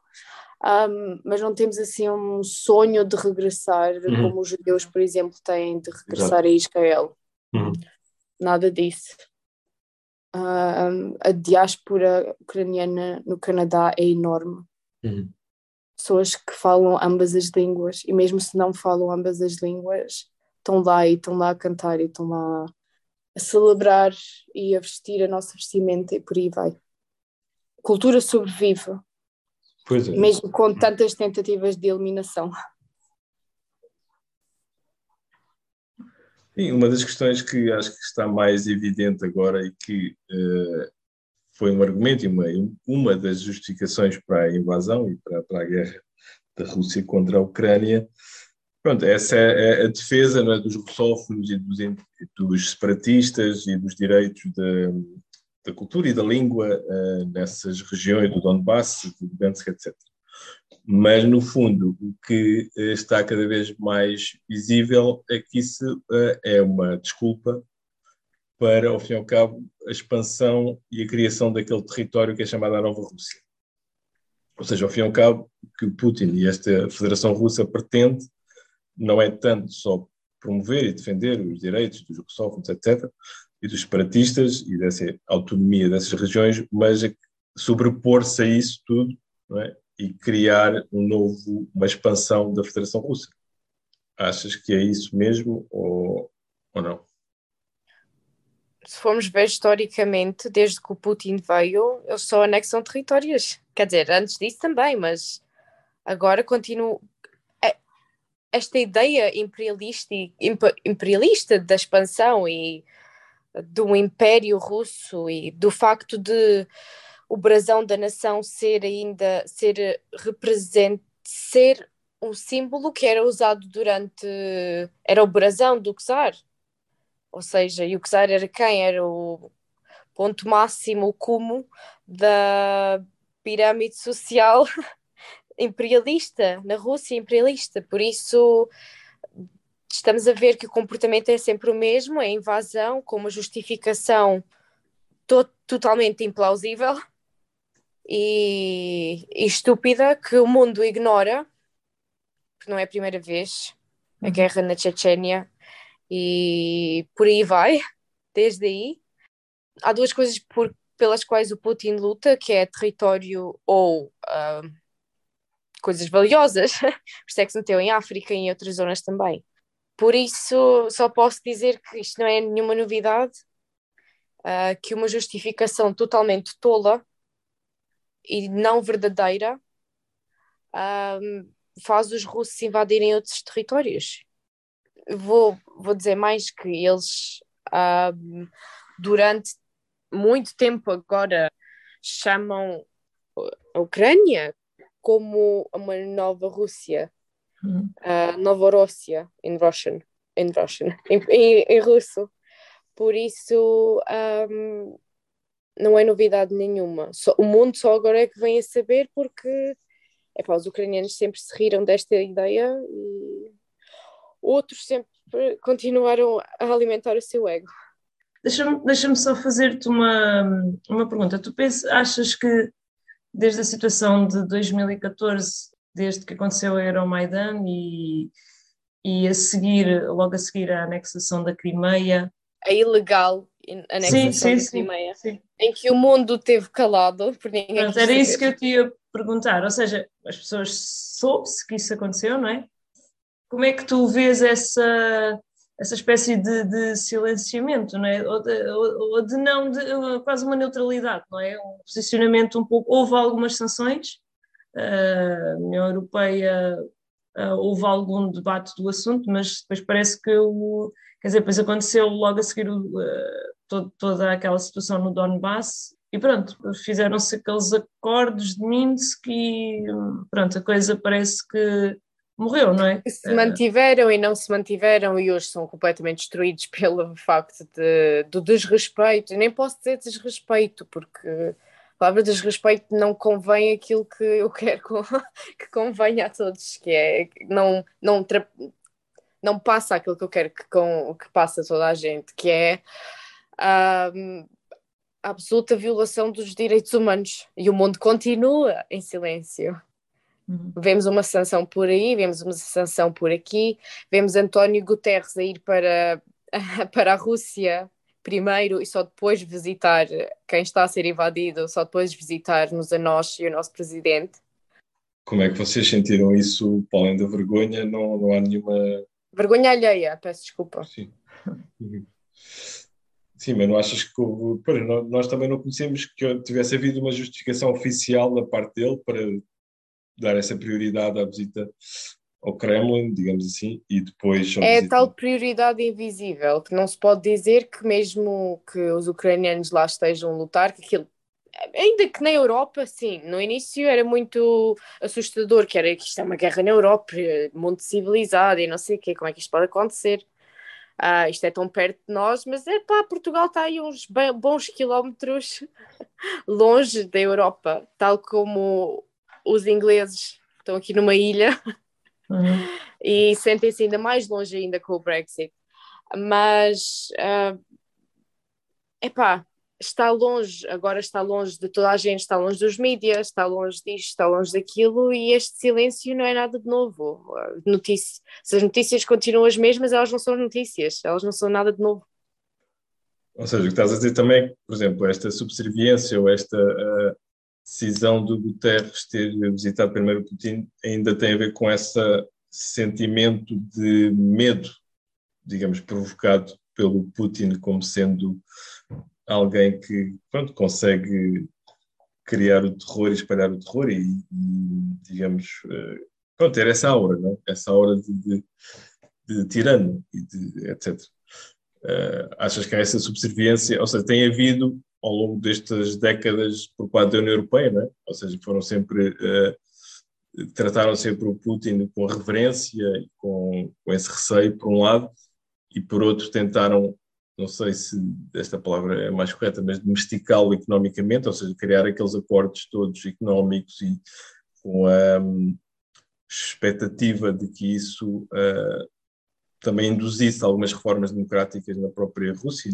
Putin, mas ao fim e ao cabo, hum, não sei, parece que agora, pelo menos aquilo que temos visto nas respostas, nas decisões da Comissão Europeia e do Parlamento, que isso de facto houve um certo acordar, não é? que os europeus finalmente conseguiram vislumbrar a paranoia do Putin e a sua e a sua uh, visão, digamos, geopolítica uh, e o terror que ele inspira e isso de facto fez com que nós, eh, os europeus, através destas eh, instituições, definitivamente parece que se acordou para esse problema.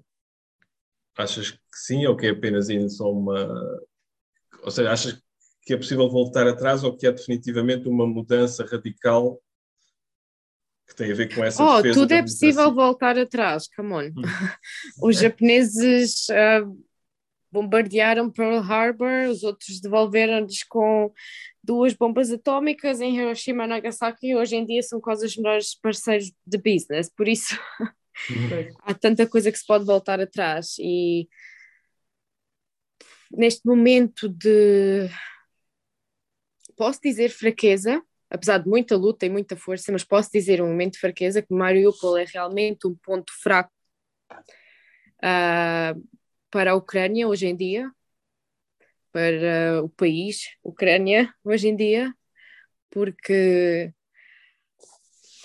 foi a zona de onde mais gente foi retirada ilegalmente e mandada para o pé de Japão, do outro lado do mundo, mais longe do que da Ucrânia para Portugal. Isto tudo só, território, só passando pelo território russo, para cultivar terras lá na Sibéria também para fazer isto e para fazer aquilo. Primeiro, voltamos atrás historicamente, vendo a Europa e todas estas, desde, 2000 e, desde 2014 para aí, esta uma ascensão assim política da direita, não quer dizer extrema, em alguns países só, mas direita. Houve assim uma grande. Parece que há demasiada democracia e as pessoas precisam de alguma, de alguém que lhes puxe pela cordinha e diga não, não, não. Mas, é pá, nunca ninguém fez nada com a Rússia porque, primeiro, medo geopolítico, aquilo é o maior país do mundo, sabe-se lá o que eles andam lá a fazer, porque é os russos, mentalidade diferente, e estas coisas, visitinhas todas com, com a China, que é comunista, e estas também visitas secretas ou não tanto com o, o líder da Coreia do Norte, e isto tudo, claro que projeta uma imagem de muito medo por parte da União Europeia e a, a relutância da União Europeia em primeiro aderir à energia limpa, à energia verde e por aí vai. Por isso depender da Rússia economicamente também. Um, segundo, relutância em, por causa da dependência financeira e económica, um, epá, em 2019 o filme sobre o Elton John tinha uma cena de sexo entre uma cena de sexo homossexual que foi cortada, completamente banida. O filme foi banido na Rússia em algumas partes. Parece que estamos, parece que estamos na América em que há estados que banem e outros que não. Mas em alguns cinemas foi banido, em outros foi apenas cortada toda, todos os inuendos sexuais ao, ao, ao gay, o pavor ao gay. Sim. e o pavor de deixar a mentalidade democrática e, e aberta, não sei, o pavor, do pavor de tudo aquilo que é americano, o pavor que nós sentimos, até os ucranianos, isto por causa da pegada enorme russa que nós tivemos na nossa vida, por causa da União Soviética, é um medo enorme de tudo aquilo que é novo e americano. Robôs vão nos matar, uh, a pílula vai te fazer engordar.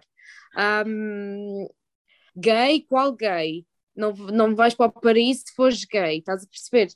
Por isso, o pavor ao tudo aquilo que é novo, tudo aquilo que é que pensa diferente e tudo aquilo que em si democraticamente não dá para pôr uma coleira e prender com uma cordinha, estás a perceber? Porque aquilo continua a correr. Sim. O comboio continua a andar de mentalidades abertas e não sei o quê. Estamos a, nós aqui a lutar por direitos que na Rússia não irão lutar ainda de uns 20 anos.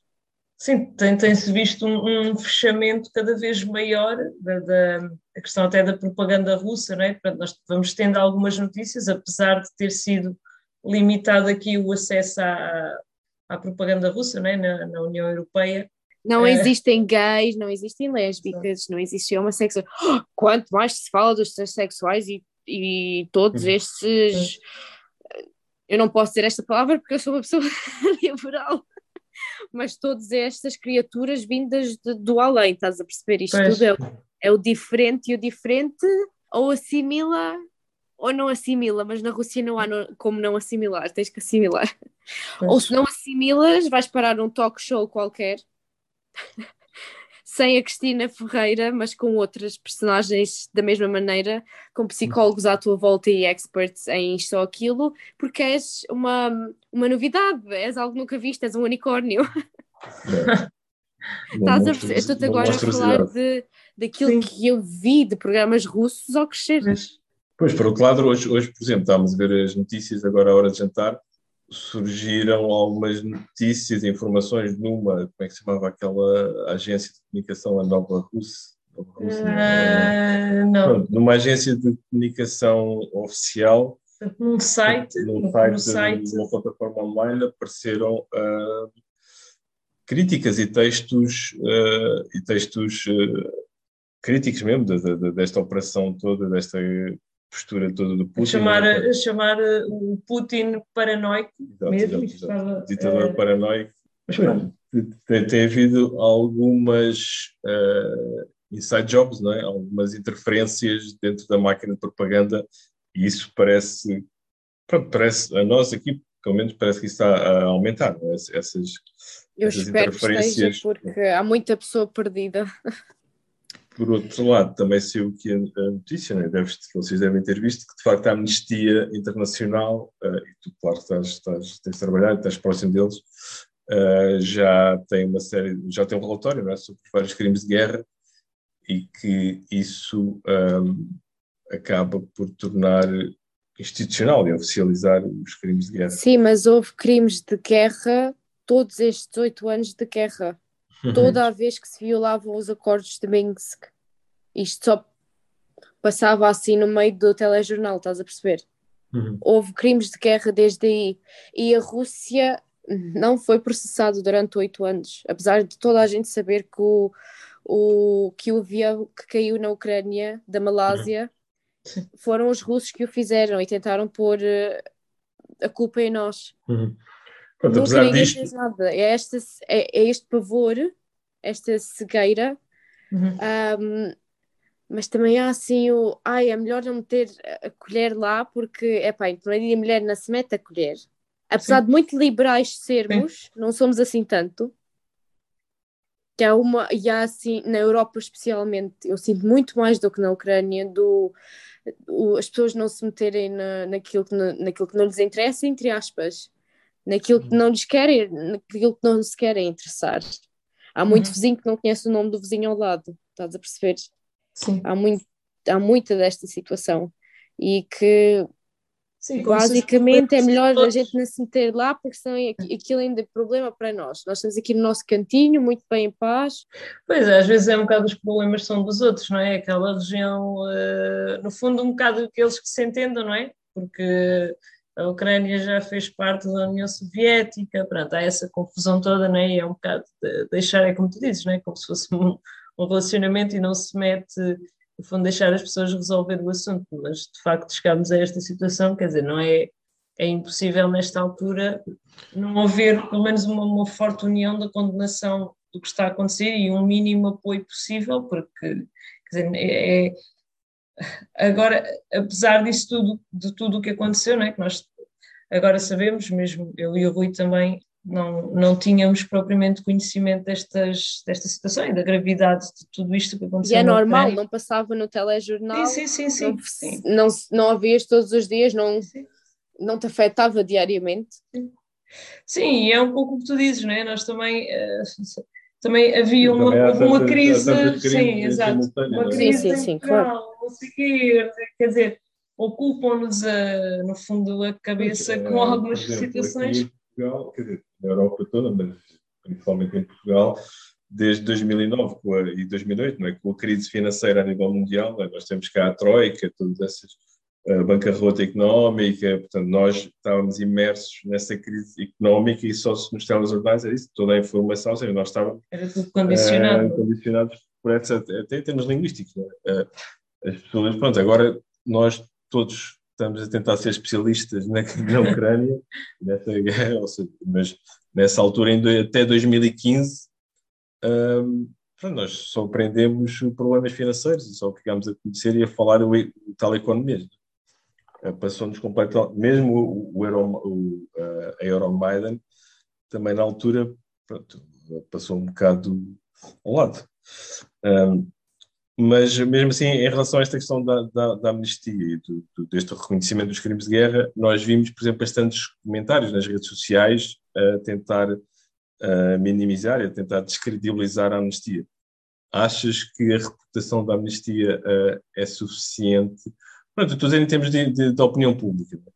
Uh, cá em Portugal, pronto, como também conheces, uh, mais ou menos o contexto social, achas que é suficiente para que as pessoas os descrentes, digamos, e os, digamos, pró-russos uh, possam negar pronto, este, este, este, papel da, da amnistia? Achas que é fácil? Ou a reputação da amnistia é suficiente para se conseguir impor na opinião pública? Oh, minha gente, será que a reputação de cientistas durante imenso tempo nega os idiotas que pensam que o, que o mundo é plano? Ou que não há alterações climáticas, não é? Ou que não há alterações climáticas. Opa.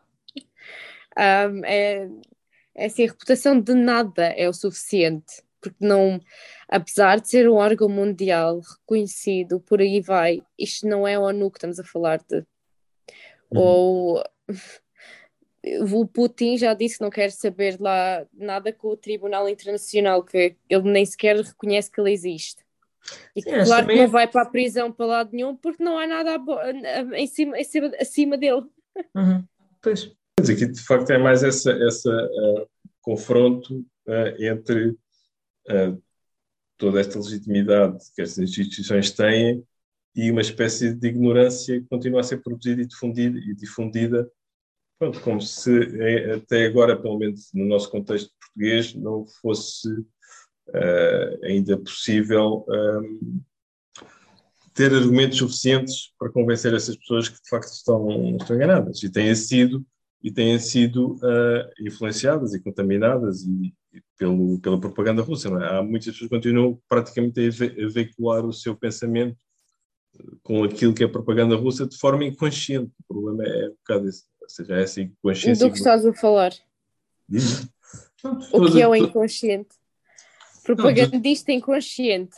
É interessante. Não, não, não. não, as, pessoas, as pessoas que recebem a propaganda. Sim, sim, sim. sim. Não, Assimila, ok, assimiladores inconscientes sim, da exato. propaganda.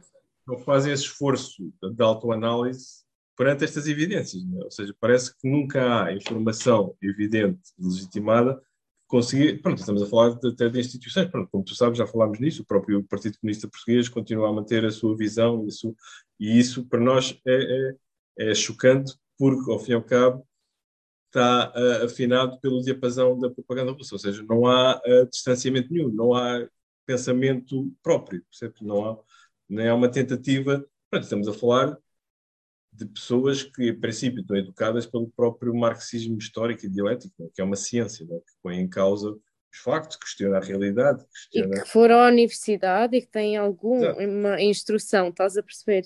Sim. Sim, sim, sim. Mas há tanto Partido Comunista, agora para falar outra vez em universidades, há muitos professores aqui que continuam com a dialética antiga que os levou todos ao Brexit. Por isso, em, em termos da, da situação uh, que a Rússia está a fazer na Ucrânia. Mesmo as pessoas que acreditavam no Brexit acreditam agora que os russófonos têm de ser salvos ainda, passado quase sim. três meses de guerra. Estamos ainda nisto. Pronto, e é como aqui também nós temos ouvido bastante esse, essa uh, expressão pública do desejo de paz, é? de querer a paz, de, de, de, de contrariar a, a, a, entrega de armas à Ucrânia, porque isso vai prejudicar a paz, etc. Pronto, e nós sabemos que, obviamente, que isso é, é incipiente, pronto, não é nada, não é? Ou seja, e, e não vemos. Pronto, é como se esse desejo de paz fosse construído a partir dessa falsa consciência também, que é, por um lado, essas pessoas querem a paz, não aceitam uh, que haja crimes de guerra. Percebes?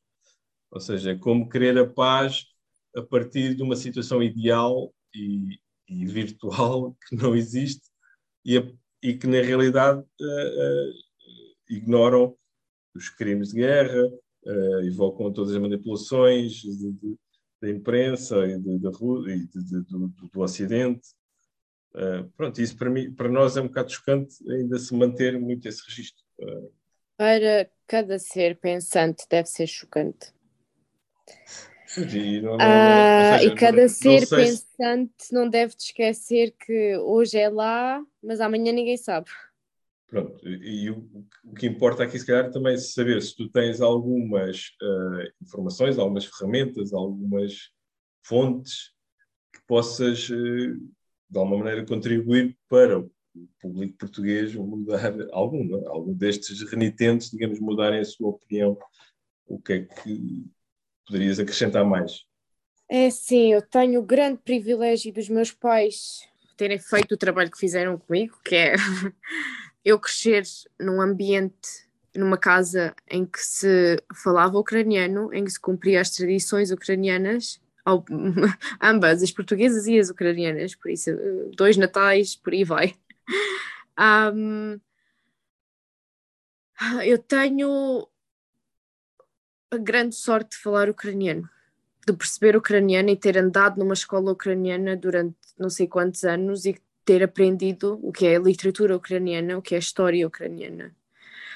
um, o que é isto e o que é aquilo. Também tenho imensa sorte que a minha mãe insistiu em, em eu aprender inglês desde pequena, porque eu não, eu não queria, e não queria, não queria, mas depois eu percebi que realmente ainda bem que ela insistiu, porque isto é muito valioso. E disto tudo, eu tenho o privilégio de poder falar com os soldados. Hum. De entender o que os soldados põem nas suas redes sociais, em ucraniano ou em russo eu tenho fontes primárias, uhum. posso dizer assim. Um, por outro lado, também há uma grande comunidade de ucranianos aqui em Londres e toda a gente passa a informação de um para o outro, estudantes a organizarem isto, estudantes a organizarem aquilo, angariação de fundos e por aí vai. Para coisas pequenas como, por exemplo, angariar fundos para um soldado conseguir comprar todo o armamento que precisa e todas as roupas que precisa e disto e daquilo. E não é difícil hoje em dia com redes sociais se estás à procura de encontrar a rede social de um soldado. Uhum. Um soldado não, não uh, muito conhecido, porque agora aqueles TikToks todos com soldados e não sei o quê, e vamos o soldado sexy e o soldado daquilo e o soldado daquilo, estás a perceber? E depois. um, é esta gente que tem toda a atenção. Não, pessoas normais, pessoas que poderiam ser meus familiares, meus primos ou meus amigos, que estão numa situação desesperadora e que precisam de ajuda. E essas são as minhas fontes primárias. Segundo, as minhas fontes também são uh, jornalistas na Ucrânia, jornalistas ucranianos e jornalistas de outros países. E jornalistas daquilo e daquilo e daquilo e daquilo e daquilo. E jornalistas que estão a combater e estão ainda a manter o blog ativo. Ok. E estão a dizer, sabem daquilo que falam, isto é, ah, esta arma é aquilo, aquela é aquilo, e este armamento não é suficiente, ou aquele armamento é suficiente, ou olhem como nós somos criativos, fizemos isto e isto só com uns pauzinhos, estás a perceber? Uhum. Um, eles sabem daquilo que falam, é pessoas que não tiveram reconhecimento durante estes oito anos inteiros, que de, há oito anos não se calam no Twitter, por exemplo, uhum. e que só agora é que têm uma audiência quem os ouça, e quem eu tenho acompanhado já há muito tempo também, os mais jovens a lutar e a dar updates cada vez de, de, de zonas sem fogo. Uh, e os mais velhos a dar uh, a falar de política, a falar disto, a falar daquilo, por isso é muito bom. Há fontes realmente em inglês, para quem não fala inglês é muito difícil. Hum. Já agora, se calhar, só, só uma pergunta mais direta, uma vez tens esse conhecimento mais próximo, porque aqui pronto, é sempre para nós uma grande incógnita é se as armas têm sido, o armamento tem sido fornecido, se está realmente a chegar às, às frentes de batalha e se está a ser utilizado ou não. Porque pronto, nós, para nós é uma incógnita, às vezes há uma referência que está a ser utilizada, uma arma XYZ que foi fornecida, mas hum, por outro lado, há notícias também que os, a Rússia tem tentado a destruir as vias férreas, não é? que podem levar, mas o que é que tu sabes sobre isso? As armas têm efetivamente chegado aos sítios onde são necessários? Um... Ou isso não se pode, ou é informação confidencial? Hum, eu não, não posso ser, com... não é assim, eu posso ser completamente sincera sem dizer nada e posso não dizer nada. e porque basicamente, se eu for sincera, não, não posso dizer nada, porque afeta afeta não só a mim, afeta coisas que os meus amigos que estão aqui ao e sabem, afeta coisas que a minha família sabe, um, afeta a zona onde eu vivo e o que é que nós uhum. fazemos lá. Uhum. Um, que é assim informações que eu não quer que, os, que ninguém saiba. Exato. Pronto, mas tem havido algum sucesso nessa. Uh, o que eu posso dizer é que há imensos vídeos dos soldados a postarem, eles postam os vídeos nas suas Sim. redes sociais e imensos vídeos de Ah, pá, imensas figuras públicas que foram lutar. Isto não é, isto não é pessoas normais. Imensos bailarinos, imensos Sim. artistas, músicos, um, uh, vencedores de Jogos Olímpicos, uh, tudo e mais alguma coisa. Modelos foram lutar. Um, e esta gente já tinha uma audiência, porque eram famosos na Ucrânia. E esta gente mostra a realidade de todos os dias deles. E porque é que aquela realidade havia de ser manipulada, não é? Pois. Mostram eles a tentarem o javelin não sei das quantas, e a tentarem aquilo, e a tentarem aquilo. Como é que está uh, a zona do Lviv? Uh, nós não sabemos, sabemos que aconteceu qualquer coisa, mas não sabemos muito bem. Uh, tens, tens algumas notícias? Por aquilo que eu sei, eles estão a bater, mas eles não sabem o que é que estão a bater, porque eles não têm um conhecimento suficiente sobre. Uhum. Um, eles também não têm uma América que lhes ajude a dar coordenadas. E eles não sabem o que estão a bater e todos os dias a sirene não se cala. Uh, as pessoas. A vida anda. Uhum. Sim. Ou seja, o que estás a dizer é que, por exemplo, esta houve ontem, julgo, não? este ataque àquela escola, eh, morreram 60 pessoas, foi em Donbass? Uh, sim, é, não, não, não, sei o nome. Pronto, foi na região, não é? Donbass. Sim. Uh, ou seja, estás a dizer que a Rússia não tem propriamente essas coordenadas exatas e, e, disparam para tudo e mais alguma coisa sem ter. Pronto, nós já vimos de facto alguns vídeos, por exemplo, de um tanque de guerra uh, russo a, a, mandar bombas, a disparar contra um prédio uh, civil, é? assim, a, tipo a 50 metros. É impossível falhar, não é? Mas de facto. É- sim, é... e várias e, vezes. Sim, sim. Até aquilo ir caindo. Tem esse propósito de facto de destruir as cidades e as, as escolas, as fábricas, tudo que seja. Uh, quando posso... falámos pelo, sim, sim, quando falámos pela última vez, eu estava devastada com aquilo que fizeram em Bucha. Agora já há gente que tem acesso a Mariupol e como nós nunca recuperámos a cidade até agora, até agora, ainda não recuperámos a cidade, uh, disse que teve acesso por duas horas dentro, lá dentro, e isto a pessoa a falar para a câmara. Isto é primeiras testemunhas, isto é o pote de ouro do jornalista a dizer que está completamente traumatizado, que é mil vezes pior do que Bucha e que a única coisa que se sente no ar é o cheiro a pessoas mortas à parte, à parte de algumas ruas maiores em que os russos filmam os seus vídeos propagandistas. Sim, que limparam e arranjaram algumas zonas, não é? Sim. Ah.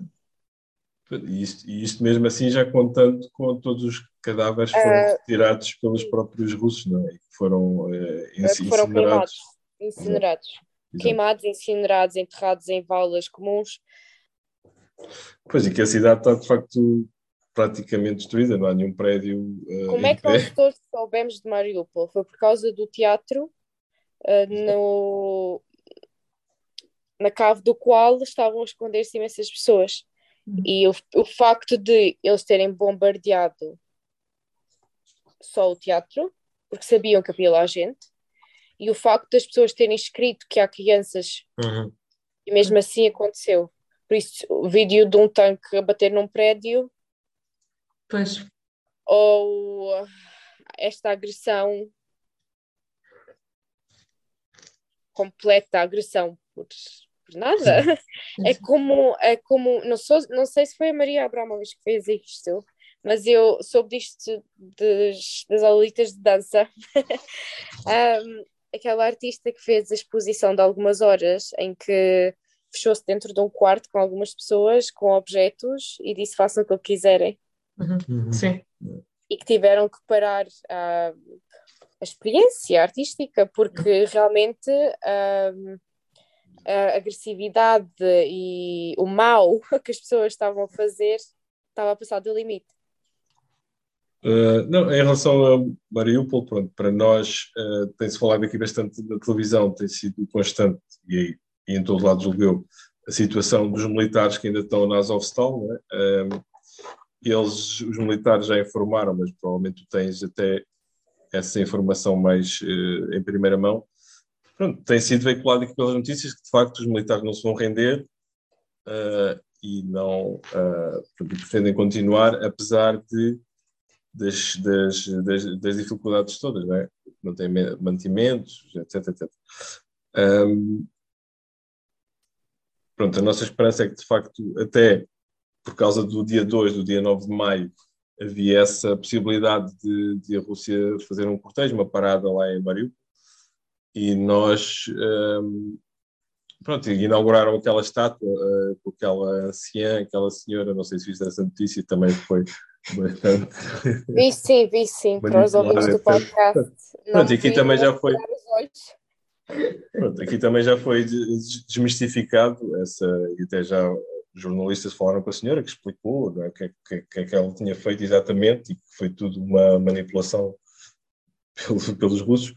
Um, achas que podemos esperar de facto que uh, os militares ucranianos que estão em Azovstal possam uh, vir a combater e ter uma.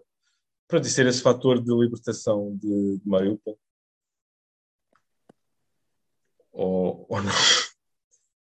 Pronto, tendo em conta também toda esta questão, ou seja, nós também não sabemos se eles de facto recebem armas, se não recebem armas, se estão equipados o suficiente, se têm mantimentos, se têm força, têm ânimo, digamos.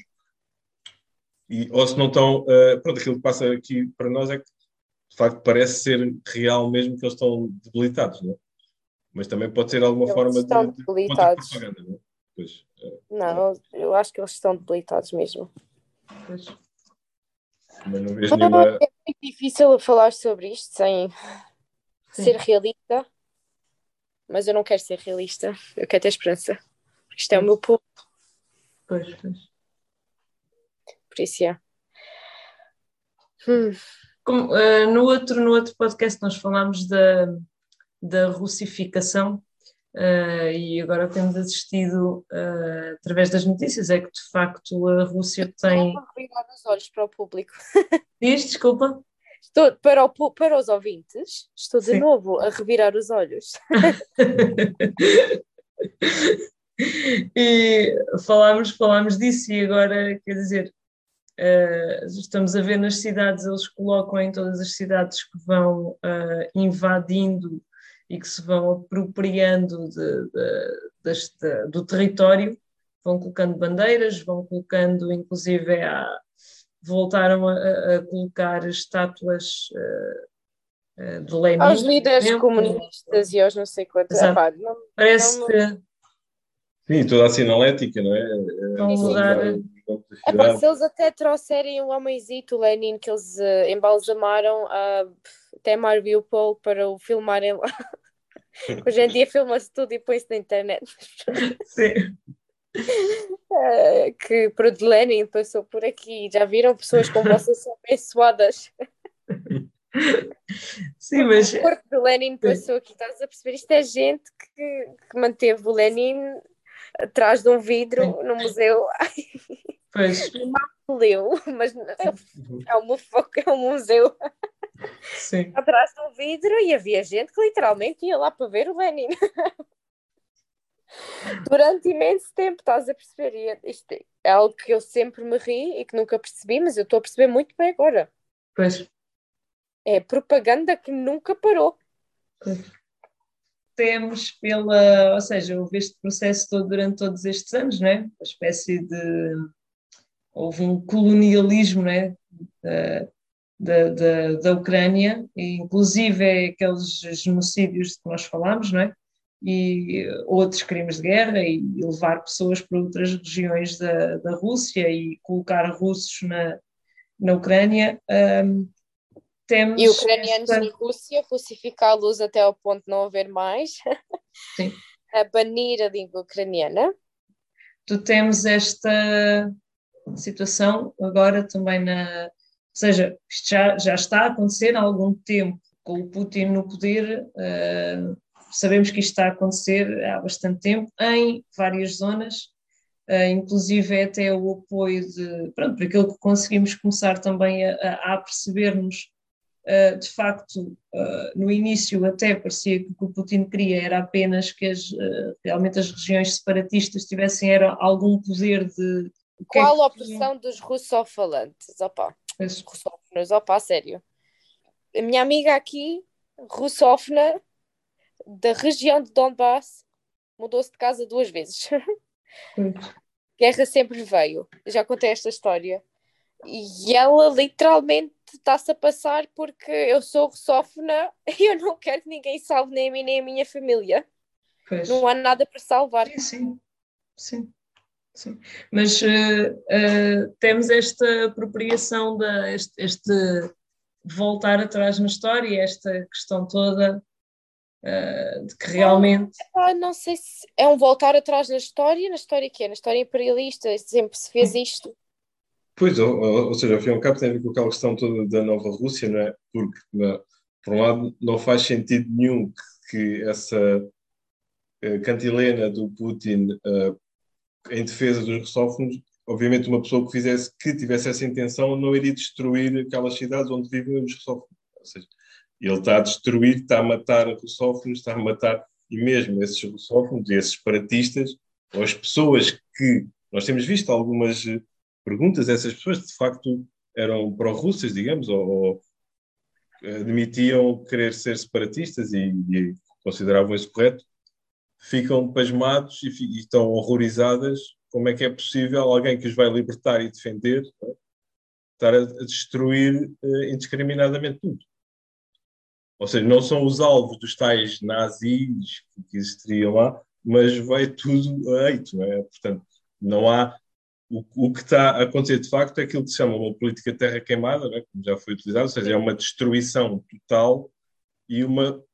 Pronto, se o Putin, e obviamente, claro que isso não vai acontecer, né, ganhasse a guerra, o que iria acontecer era esta, de facto, colonização e essa repopulação por Rússia. Repopulação, reconstrução e a tal nova Rússia. Pronto, mas isso é, é, um, é, um, é um, um pesadelo para todos e é um delírio paranoico do Putin, porque isso nunca irá acontecer uh, dentro das circunstâncias atuais, não é? Ou seja, tanto os Estados Unidos, tanto a Europa, tanto, uh, toda a gente envolvida nisto, é claro que o que pode acontecer é a batalha, esta guerra durar não sei quantos anos. Ou seja, durar ainda mais tempo que. É o que eu mais temo, mas é o que eu. Sou uma pessoa racional eu vejo todos os lados e você e, e, dizer, dizer paranoia do Putin. Eu agora estou a pensar mesmo se é alguma paranoia dele ou se é uma parte da paranoia que ele aparenta ter para o mundo. Pois, uh... Porque com tanta, má, com tanta máfia, realmente, porque aquilo é, são clãs, com tanta corrupção, não há dinheiro, eles não têm dinheiro para armamentar a sua própria tropa quanto mais para reconstruir alguma coisa na Ucrânia. Eles não têm dinheiro para pôr eletricidade em metade das aldeias na Sibéria. Pois é, um, é um delírio, não é? ou seja, parece um delírio infantil. É um delírio de grandeza, é um delírio de grandeza. O oponente que, que agora está preso, Navalny, tinha uma organização contra a corrupção, blá blá blá, qualquer coisa. Não estou a dizer que o Navalny seria uma boa substituição, porque não, porque ele tem as suas, os seus problemas também, grandes, em termos da Ucrânia. Mas. Um, e com cada vídeo que ele fazia, eu percebo que ele é da oposição, mas há coisas tão fáceis hoje em dia para um jornalista pôr, para um, investi investigador ou um jornalista pôr tudo em linha, porque há recordes de Há recordes telefónicos, há recordes de transporte, registros, sorry, records, registros de transportes, registros telefónicos, epá, fotos no Instagram das cunhadas, primas e não sei das quantas. Um, é tudo muito fácil de se ver e de se provar, mas mesmo assim as organizações mundiais e o mundo parece continua mas uhum. estamos em 91, em que, não, em que ninguém tinha um telemóvel assim que podia filmar aquilo que realmente estava a acontecer à frente deles. Uhum. Pois, parece que sim, de Pare- facto. seja, enquanto... Parece que há uma. O, o facto de França e outros países têm imenso medo do Putin hesitarem em chamar genocídio àquilo que ele está a fazer é, é absolutamente absurdo para mim, porque tu vais a. Mesmo não estejas à procura assim tanto, mesmo assim, tu vais ver imagens chocantes aqui ou ali. Uhum. talvez não sei, não seria uma coisa que se visse na Jugoslávia ou na Líbia ou no Egito ou em Kuwait tem 70 e não sei quantas, estás a perceber? Sim. Ah, mas hoje em dia, com tanta prova, Sim. hesitar chamar alguma coisa aquilo que aquilo realmente é por causa de medo, Pois, e tem, tem havido bastante aquele, todos os vazamentos, não é? Até do, do Wikileaks e toda a investigação dos, dos offshores, dos Panama Papers, etc, etc, onde estão bastantes eh, casos dos oligarcas referenciados, eh, para além também do Zelensky, claro. sim, Eh, sim, ninguém é santo. sim, sim, sim. O presidente da Ucrânia mas, mas é isso, ou seja, e até como sabes também em 2014, não é? Quando a França e a Alemanha venderam armas à Rússia, eh, violando o embargo que havia, ou seja, parece que de facto o que tem acontecido, e nós pronto, não somos ingênuos também para pensar que isto tenha sido alterado, ou seja, mas enquanto o Putin serviu o capitalismo, é? através dos oligarcas, isso parece que estava tudo correto, não havia problema nenhum, não havia essas investigações, estás a dizer, eram conhecidas, mas não tinham resultados. Ahm, ah, mas agora, pronto, parece que o próprio capitalismo russo já não interessa tanto e já, não, já perdeu um bocado o fulgor, porque também, de facto, o Trump não ganhou as eleições. Seja, se o nem o tivesse- Trump, nem a outra senhora lá em França. nem a Marine Le Pen. Mas isso não está fora de causa em 2024. Claro que não, e se a guerra continuar a durar até 2024, se calhar a gente escolhe outro presidente que nos promete eh, parar a guerra, estás a perceber? Eu estou a falar assim em termos de uma pessoa que veja as notícias semi-regularmente, que tenha o trabalho, que tenha filhos e tenha isto e tenha aquilo, gosta é de chegar a casa e dormir, comer, ver uma série e dormir, estás a Uhum. perceber? Estamos a falar em pessoas normais, na pessoa comum, e que se calhar pensa, ah, melhor este do que o outro, porque o outro não fez nada de bom. Pois, tu estás-te a referir às eleições eh, legislativas ou presidenciais na Ucrânia que vão ser em 2024 também, não é? Pois eu estava a pensar mais no caso dos Estados Unidos, que o Trump também. Ah, mas isso também, ó pá, se agora o Joe Biden faz alguma porcaria, toda a gente vai voltar Não, e o Trump está, está, de novo para os republicanos. o Trump parece estar ansioso e está a fazer tudo para, para ganhar as eleições em 2024. Tem havido algumas interferências até no campo dos mídias, não é? Como sabes, também recentemente o Elon Musk comprou o Twitter. Isso mete-me pens- faz-me pensar muito sobre hum, a liberdade de expressão. Porque o Twitter é uma das plataformas sociais mais assim que as pessoas dizem aquilo que pensam e olha, se oligarcas, se ou milionários e oligarcas, trilionários ou o que é que eles lá são, continuarem a comprar mídia, os média. Pois, isto, isto porque de facto eh, a manter-se e até haver esse reforço da, mani- da manipulação das redes sociais, como aconteceu na eleição do Trump, não é? por influência Sim, dos, do- dos russos, dos hackers, etc., daquela Sim, campanha sim, toda que foi Facebook feita também, também não é santo. a Clinton, não é? A Hillary Clinton. Mas pronto, há essa. E a tentativa de sabotar o Joe Biden e o Brexit aqui para a União Europeia ficar menos forte. É, é- em relação a esta questão do, do- de um possível término para a guerra, desta guerra e da posição russa principalmente, aqui nós estamos todos na expectativa do que é que o Putin iria dizer no dia 9 de maio. é? Daqui especulava-se bastante que ele iria fazer um discurso onde fizesse, assumisse eh, definitivamente que isto era uma, uma guerra e com isso eh, também pronto, ele precisava também de reconhecer algumas vitórias, não é? que de facto, na realidade, isso não, não tem Sim, existido. sim, há vitórias, sim. Imensos territórios ocupados, imensas mulheres violadas e mortas, imensas. Considerando que são vitórias, sim. Pois, mas não há assim nenhuma vitória de conquista definitiva, não é? Ao seu povo, ao povo russo. Pronto, ou seja, Sim, claro que não, mas. epá, que aqui, ou seja, que o fizesse, ou seja, pronto, porque era, era contraditório, ou seja, se ele, se ele assumisse que teria que passar por um nível de guerra assumido e que já não era uma operação especial, quer dizer que ele estava a reconhecer que não conseguiu atingir os objetivos. Né? Mas, por um lado, isso iria permitir-lhe que ele fizesse a tal mobilização geral e pudesse recrutar uh, muito mais pessoas. Uh, todo, ele não todo... precisa de fazer uma mobilização geral. Para vocês entenderem, a maior parte da Rússia vive na pobreza. O dinheiro que é prometido ao ser soldado na, na milícia, não, não milícia, nos seres um militar russo é grande, mas depois o que é volta, o que volta para a tua terrinha são, se é contrário, alguma parte de ti. E uma, uma pessoa máquina, uma máquina de lavar da Ucrânia. Sim, por horrível que isto seja, também, também é verdade. Estás a perceber? Estas pessoas vão continuar a tentar sair da pobreza desta maneira, porque o dinheiro que é prometido é enorme. Mas pois. aquilo que vem, não vem. Não vem pois. nunca. E nunca virá, porque ele sabe muito bem que tem imensa gente e que toda a gente é disposable, é que toda a gente é.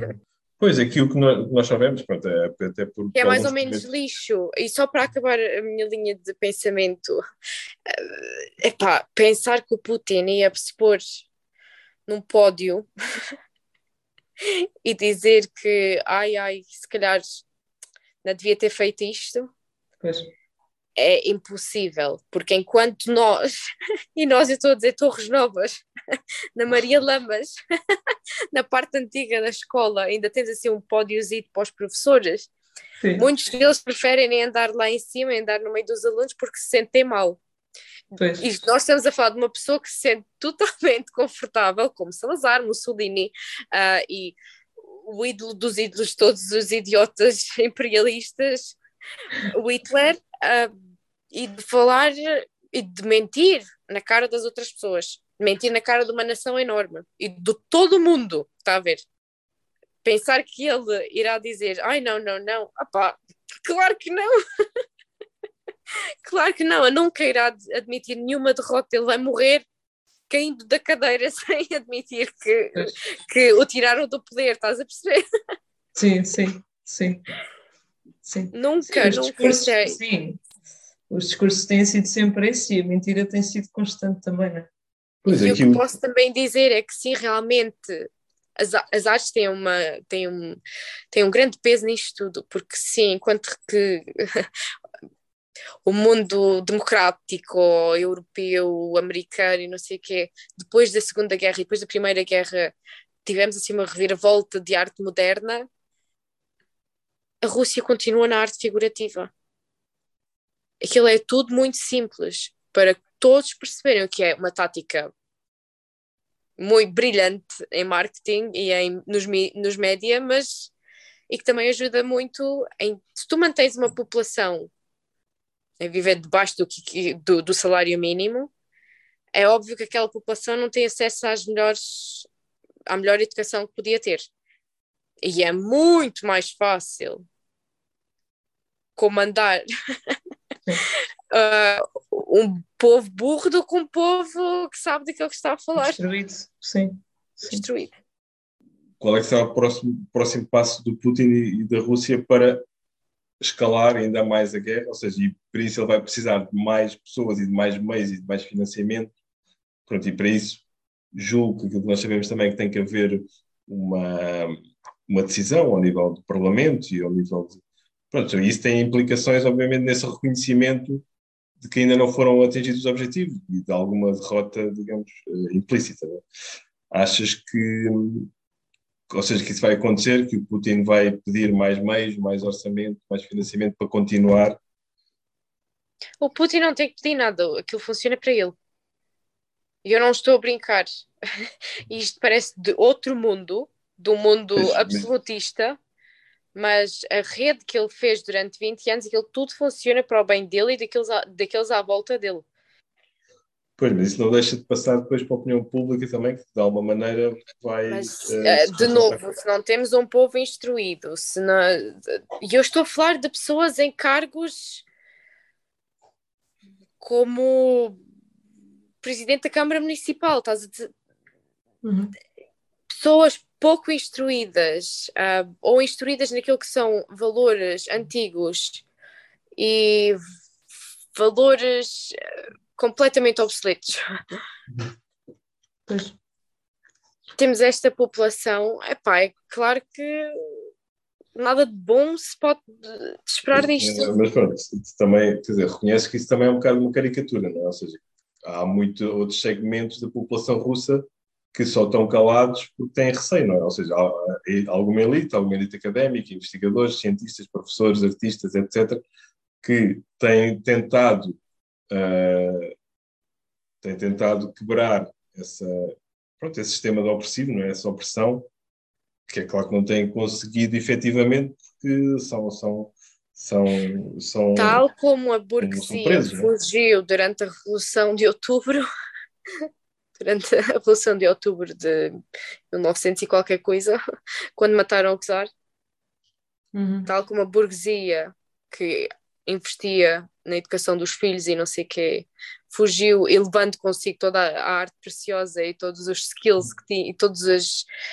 aptidões que tinham para Hollywood, para ballet de Paris, para, para tudo e mais algum lugar, uhum. e manteve-se calada, assimilando a cultura do, do, do outro país.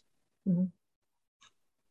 É a mesma coisa que está a acontecer agora mesmo tendo alguma instrução, uhum. eu estou okay.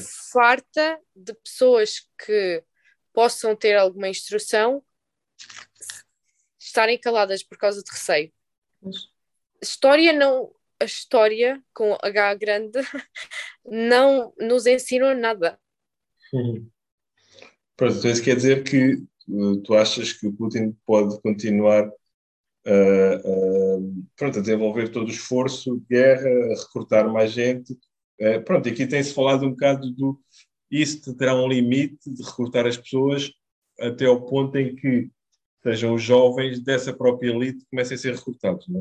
Os jovens da classe média, os jovens das pessoas que têm condições de vida e que até vivem bem, e quando toca nos seus filhos, essas pessoas vão realmente pôr os pés à parede, digamos assim, e pôr e começar a interrogar-se de facto o que é que se passa. É? Porque enquanto foram, forem pronto, esses tais, uh, essas tais pessoas que vivam em condições desfavoráveis economicamente e que aceitem tudo, é uma coisa. É? Agora, quando chegar à vez é, desse círculo mais próximo das elites e do poder, uh, isso vai fazer com que essas pessoas acordem. É? Pronto, e será que o Putin vai chegar a esse É como eu tinha dito, é pôr mais sanções nos oligarcas. Uhum. Em toda a elite, porque quando toca o dinheirinho, é pá. Uhum. Eles começam a pensar muito, muito, muito mais sobre, este, sobre isto tudo. E é assim, eu falo aqui com pessoas russas, com pessoas russas com dois melos, com mais de dois melos, quero dizer. um, pessoas, jovens da minha idade, uh, em que os pais têm cargos políticos dentro da cidadezinha. Cidadezinha que não é cidadezinha, é uma cidade maior que Torres Novas. E gente que literalmente cresceu dentro da elite. Podemos dizer assim, nem seja na cidade, uhum. mas dentro da elite. Um, e o rapaz com quem eu tinha conversado mostra-me uma foto do último ano de, de, de escola, do 12 ano, 11 na Rússia, um, e diz-me, aponta-me para uns quatro rapazes de uma turma não grande, porque são escolas privadas, e diz-me que este, este e este já não, já não estão connosco porque foram, porque foram lutar para a Ucrânia. Então as elites também são burras. É aquilo que eu estou a tentar dizer. É um brainwashing durante mais de 20 anos que matou qualquer ser, matou qualquer pensamento político numa pessoa. Mas... A crítico, quero dizer, porque é pensamento sim, sim. crítico numa pessoa. É, só aqui não sei se tu estás a par também de, desta situação de, do acolhimento de refugiados em Portugal, feito uh, por associações uh, alegadamente pró-russas e que estão a ser recebidos por pessoas que falam russo. claro que a justificação tem sido também ou que não têm, as câmaras municipais precisam de tradutores, não é? e que essas associações têm servido de têm, têm servido de, de algum auxílio para tentar pronto, receber uh, as pessoas. Pronto, só que de facto há aqui algumas situações que é, isto foi denunciado pela, pela Associação de Ucranianos e mesmo pela Embaixadora da Ucrânia em Portugal, como sendo uma situação complicada, porque algumas pessoas dizem que lhes faziam perguntas estranhas. Por exemplo, quem tinha ficado na Ucrânia, onde é que tinham ficado, se os maridos tinham ficado a combater. Pronto, ou seja, que, que está, a suspeita é que as pessoas possam ser próximas do Kremlin e não serem uma espécie de espiões da Rússia. Sabes de alguma coisa desta situação? A última situação foi em Setúbal, eh, que está, que está a ser agora mais investigada eh, e que até queriam o Parlamento eh, quis criar uma comissão de inquérito e levar o presidente da Câmara de Setúbal, que é do Partido Comunista, é? ao Parlamento, mas pronto, isto não foi, não foi votado favoravelmente, não vai acontecer. Mas de facto tem havido bastante investigação, parece que até os, eh, os serviços de informação secretos têm também estado a acompanhar este processo há uns anos. Sim, mas de facto é isso, ou seja, nós também só mais recentemente é que demos uh, essa devida atenção à embaixadora ucraniana, porque parece que ela uh, já, já há algum tempo vem falando desta, desta situação, não é? Ou seja, várias uh, associações de leste e organizações de leste que são geridas essencialmente por, por russos com, com filiação ao Kremlin. E que no fundo são uh, o apoio, supostamente serviriam para dar apoio aos ucranianos e são consideradas associações de vários países de leste, pronto, mas parece que maioritariamente, ou em grande parte, ou uma parte, uh, são, são ligadas, uh, são, são, presididas, ou a maioria das pessoas são, são russas. Portanto, o que é que tu pensas disto? Inclusive nesta situação de pessoas que vêm traumatizadas, não é? numa situação de, de quererem auxílio serem recebidas por russos, que eu acho que é absurdo, é absurdo não é? É absurdo, sim, mas o mais absurdo ainda é que há uma associação do leste. Pois. Ou que há associações dentro de, do guarda-chuva que se chama leste. Uhum. Queres explicar Porque, melhor? Quero sim. Uh, historicamente, again. de novo, não, isto é rápido. A Rússia sempre manteve esta coisa dos antigos países da União Soviética.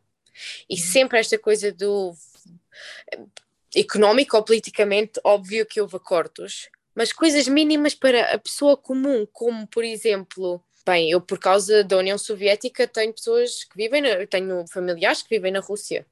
Os meus avós podiam agora estar a viver em Letónia, por exemplo, se o meu avô tivesse, meu avô era militar.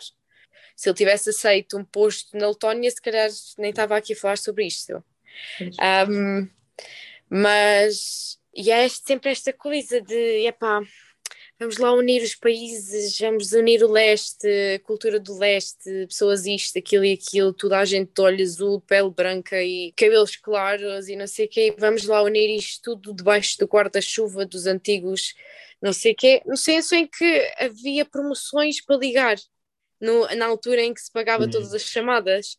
Uhum. Pagava-se muito menos para ligar para um país da antiga União Soviética se tu vivesses dentro da União Soviética, havia tarifários próprios para isso.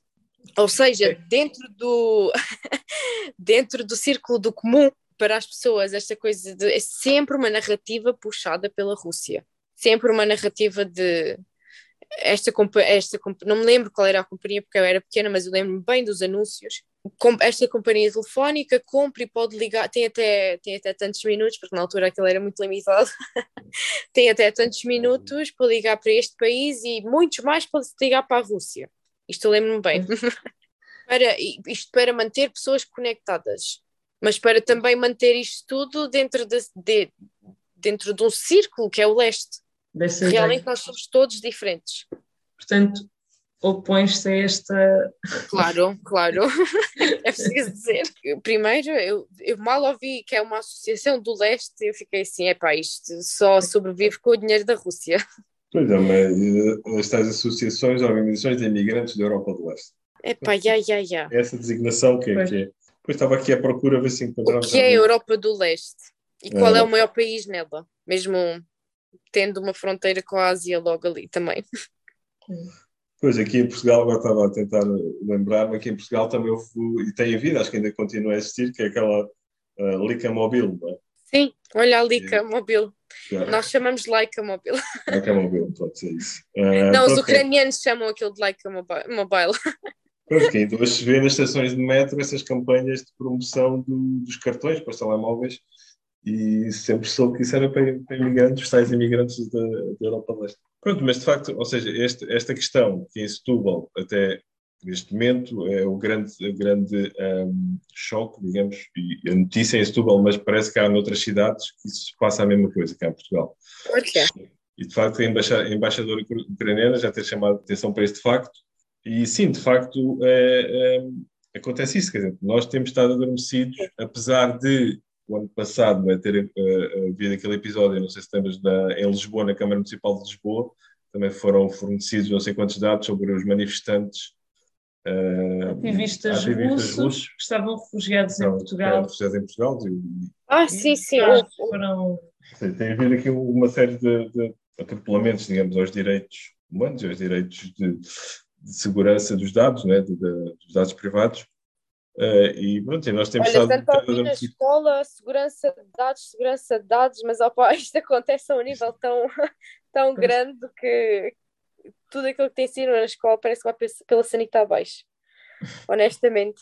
Pois, E que são, ao fim e ao cabo, estas instituições públicas, uma Câmara Municipal, que nem sequer tem um responsável pelo tratamento e pela proteção dos dados, né? que é uma coisa Agora exigida por lei. Agora, Agora, parece agora já tem, tem. Agora já tem, Que é atenção. uma coisa de todos os Século XXI, jornalistas. gente, século XXI. No Mas século só XXI. após esta situação, atenção. Sim, claro, Só primeiro é preciso, primeiro é preciso acontecer alguma É, coisa. É, fazer necessidades ao cantinho e depois é preciso limpar. Sim, exato. E depois prevenir, já se usa fralda. Pois, e, e- e quase em simultâneo a isto, também ficámos a saber recentemente que a Embaixada Russa eh, tinha cá 10 espiões, ou alegados espiões, que foram suspensos da sua atividade e que recentemente foram, Vistos. eh, isso, foram apanhados A numa situação de espionagem de, de instalações militares portuguesas na tentativa, alegadamente, de tentar perceber qual é era o material bélico que ia ser invadido, para, eh, que queria ser eh, Enviado enviado para, para o Ucrânia. para a Ucrânia. Isto realmente. Rússia, a única coisa que é, é talvez uma falhada fábrica de tratamento de dados. Porque os métodos são antigos. Pois. Epá, e aí eles lá vêm de vez em quando com o Novichok para Hum. matar ali este ou aquele oligarca que agora se opõe ao Putin, ou este ou aquele jornalista, ou isto ou aquilo. Mas realmente os métodos são muito antigos. Uhum. E o que eu tenho a dizer sobre Portugal e cooperar com estas organizações, eu acho que devia de parar, abrir os olhos, ler um bocadinho, porque já falámos da ignorância do pessoal durante estas não sei quantas horas de, de, de podcast que a gente já tem. Esta, esta, epá, aquilo é muito longe, ninguém quer saber, aquilo é a antiga União Soviética, ninguém vai lá meter a colher. Comunistas ainda por cima, opá, não, não, não. O que eu tenho a dizer é que devem realmente abrir os olhos e não há uma coisa como leste. tá? É como se nós disséssemos que Espanha, Itália e Portugal são a mesma coisa por ser a Europa do Sul. E Grécia também lá podemos meter, se calhar. Mas não só não, apesar de toda a gente cozinhar com ah, azeite, ninguém não, não quer dizer que, que se beba a mesma cerveja, estás a perceber? Ainda por cima com países enormes. Sim, aquilo é tudo ex-União Soviética. Sim, muitas pessoas sabem falar russo. Mas, opá, é ignorância, é ignorância, como é que eu tinha dito? Ignorância voluntária. Com Uhum. tanto estudo, porque Sim. ninguém na Câmara Municipal vai para lá sem estudos, mas com algum estudo, come on. Uh, com algum acesso à internet, tal, se não acesso à internet, à televisão, por favor, tem quem trabalha na Câmara tem dinheiro para comprar uma televisão. Com isto tudo, mesmo assim, pensar que aquilo é tudo mesmo, não. E continuar a cooperar com alguém que insiste em que sim, nós somos o mesmo, nós vimos do mesmo, da mesma cultura, é continuar a propaganda russa de que todos nós somos irmãos e não sei o quê. Vês E algum. Há tanto, há tanto jovem ucraniano com talento Pois, que sabe ucraniano porque os pais o fizeram saber ucraniano.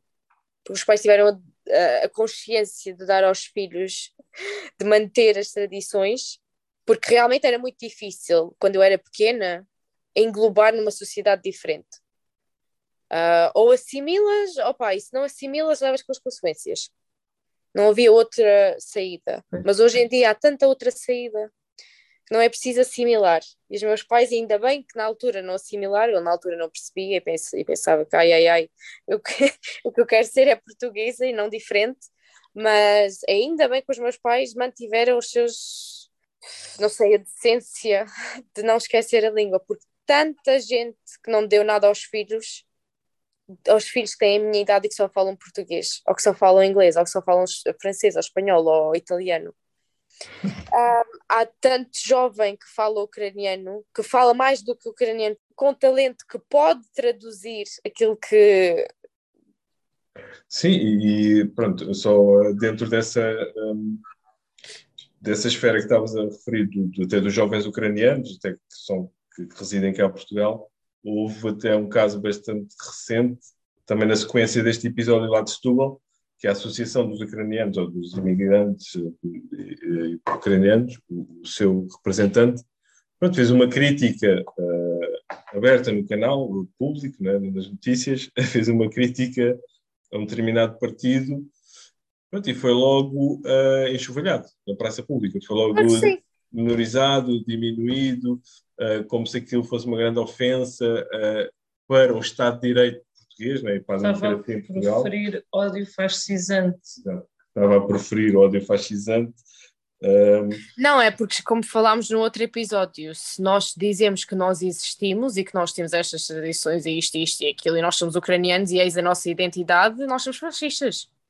Pois, isto, isto, Nacionalistas e fascistas, não porque cada pessoa precisa de pertencer a algo. Se tu não pertences a nada, opa, ou estás sobre drogas o tempo todo, ou eu não sei. Pois. Estás no outro mundo. Não, pois, acho que há esse, há esse, esse, pronto, esse conflito que é arcaico e de facto é, pronto, tem esse lado conservador e quase totalitário que é como se não se houvesse capacidade para reconhecer a realidade ucraniana né? e, para, e para ouvir as críticas e para ouvir as exigências e para ouvir essas requisitos até de transformação uh, pronto, destas coisas básicas, não é? Ou seja, que os ucranianos têm que ser representados por ucranianos, que, que, que uh, partidos que estão na democracia, que têm representação parlamentar, não podem incorrer e, e, reproduzir a propaganda russa, e com isso, isso ser uma ofensa, isso ser, uh, digamos, uma espécie de continuidade de, de, de, do crime de ódio, do discurso de ódio né, contra povo ucraniano. E parece que essa, quando se critica esse posicionamento desses partidos, uh, que é como se todos agora quiséssemos ilegalizar, todos, as pessoas que fazem essas críticas são, são, são fascistas, ou seja, chegou-se pronto, a um ponto um bocado também. Uh, não, é ridículo, é a mesma coisa que como as touradas. É um costume idiota, mas é tão bom ao coração porque vem de, há tanto tempo Pois. Que não vai a lado nenhum porque é uma tradição. Pois. Não, e de facto foi, foi o que se concluiu, que se pode concluir, não é? Que de facto não há racionalidade nenhuma do lado do Putin nem da Rússia, uh, que só há mentiras e que só há essa manipulação emocional, não é? Do mínimo, do mínimo uh, e que essa manipulação emocional uh, tem, consegue contagiar os outros povos e os outros países e pronto, pessoas que possivelmente já deveriam ter uh, deviam de associar, de facto, como estás a dizer, a política à racionalidade. À racionalidade, aos objetivos e ao, e ao bem Não comum. só, a Rússia tem há tanto tempo fugido das consequências de tudo aquilo que anda a fazer, desde que o Putin veio do poder e mesmo antes. Uhum. Não há ninguém, eles sentem como se não houvesse ninguém acima deles. E se Guterres vai lá e faz a vénia primeiro a ele e só depois ao presidente ucraniano, é claro que o homem vai se sentir empoderado e qual, qual organização mundial ou qual tribunal internacional? Ninguém pega, pá, eu tenho um bunker ao pé do mar. Estás a perceber? É, sim, é sentimento de impunidade. Uh... É sentimento de impunidade que nós, e nós estou agora a falar do mundo civilizado, pseudo-civilizado, pseudo-evoluído, democrático e pseudo. não sei quem, não sei que mais palavra que está na moda agora. Uh, temos-lhes dado liberdade para fazer isto tudo, porque é a Rússia, a gente não se vai lá meter, eles dão-nos gases, dão-nos aquilo, dão-nos aquilo, é um país tão grande, certeza que tem bombas nucleares em todo o quanto é partezinha da Sibéria, aquilo não é floresta, aquilo é floresta de bombas nucleares. pois é, essas, essas são, são, essas duas características, não é? Pronto, é a impunidade e é, é essa sensação de que o Putin é inimputável ou inimputinável. É isso, ou seja, não há forma nenhuma de o condenar a Eis o título para o podcast, vês como ele é criativo? não há. Uh, ou seja, isso também acontece muito uh, com, com os loucos, não é? Os loucos também não são, são inimputáveis, não, é? não têm capacidade de reflexão, não têm capacidade de escolha, não têm. Uh, sim, e tem, mas nós temos legitimado isso né? e validado essas, essas características ou esses atributos dessa personagem monstruosa. Eu acho, eu acho que nem houve legitimação, eu acho que houve é, foi uma grande. Sim, um apoio, quase uma condescendência geral. Não é? Condescendência, eis a palavra. Eu queria dizer uh, varrer para debaixo do tapete, mas sim, uhum. condescendência. É pá, fora do olhar, fora do coração, ou como é que lá se diz? Foi, longe da vista, longe do coração. Sim.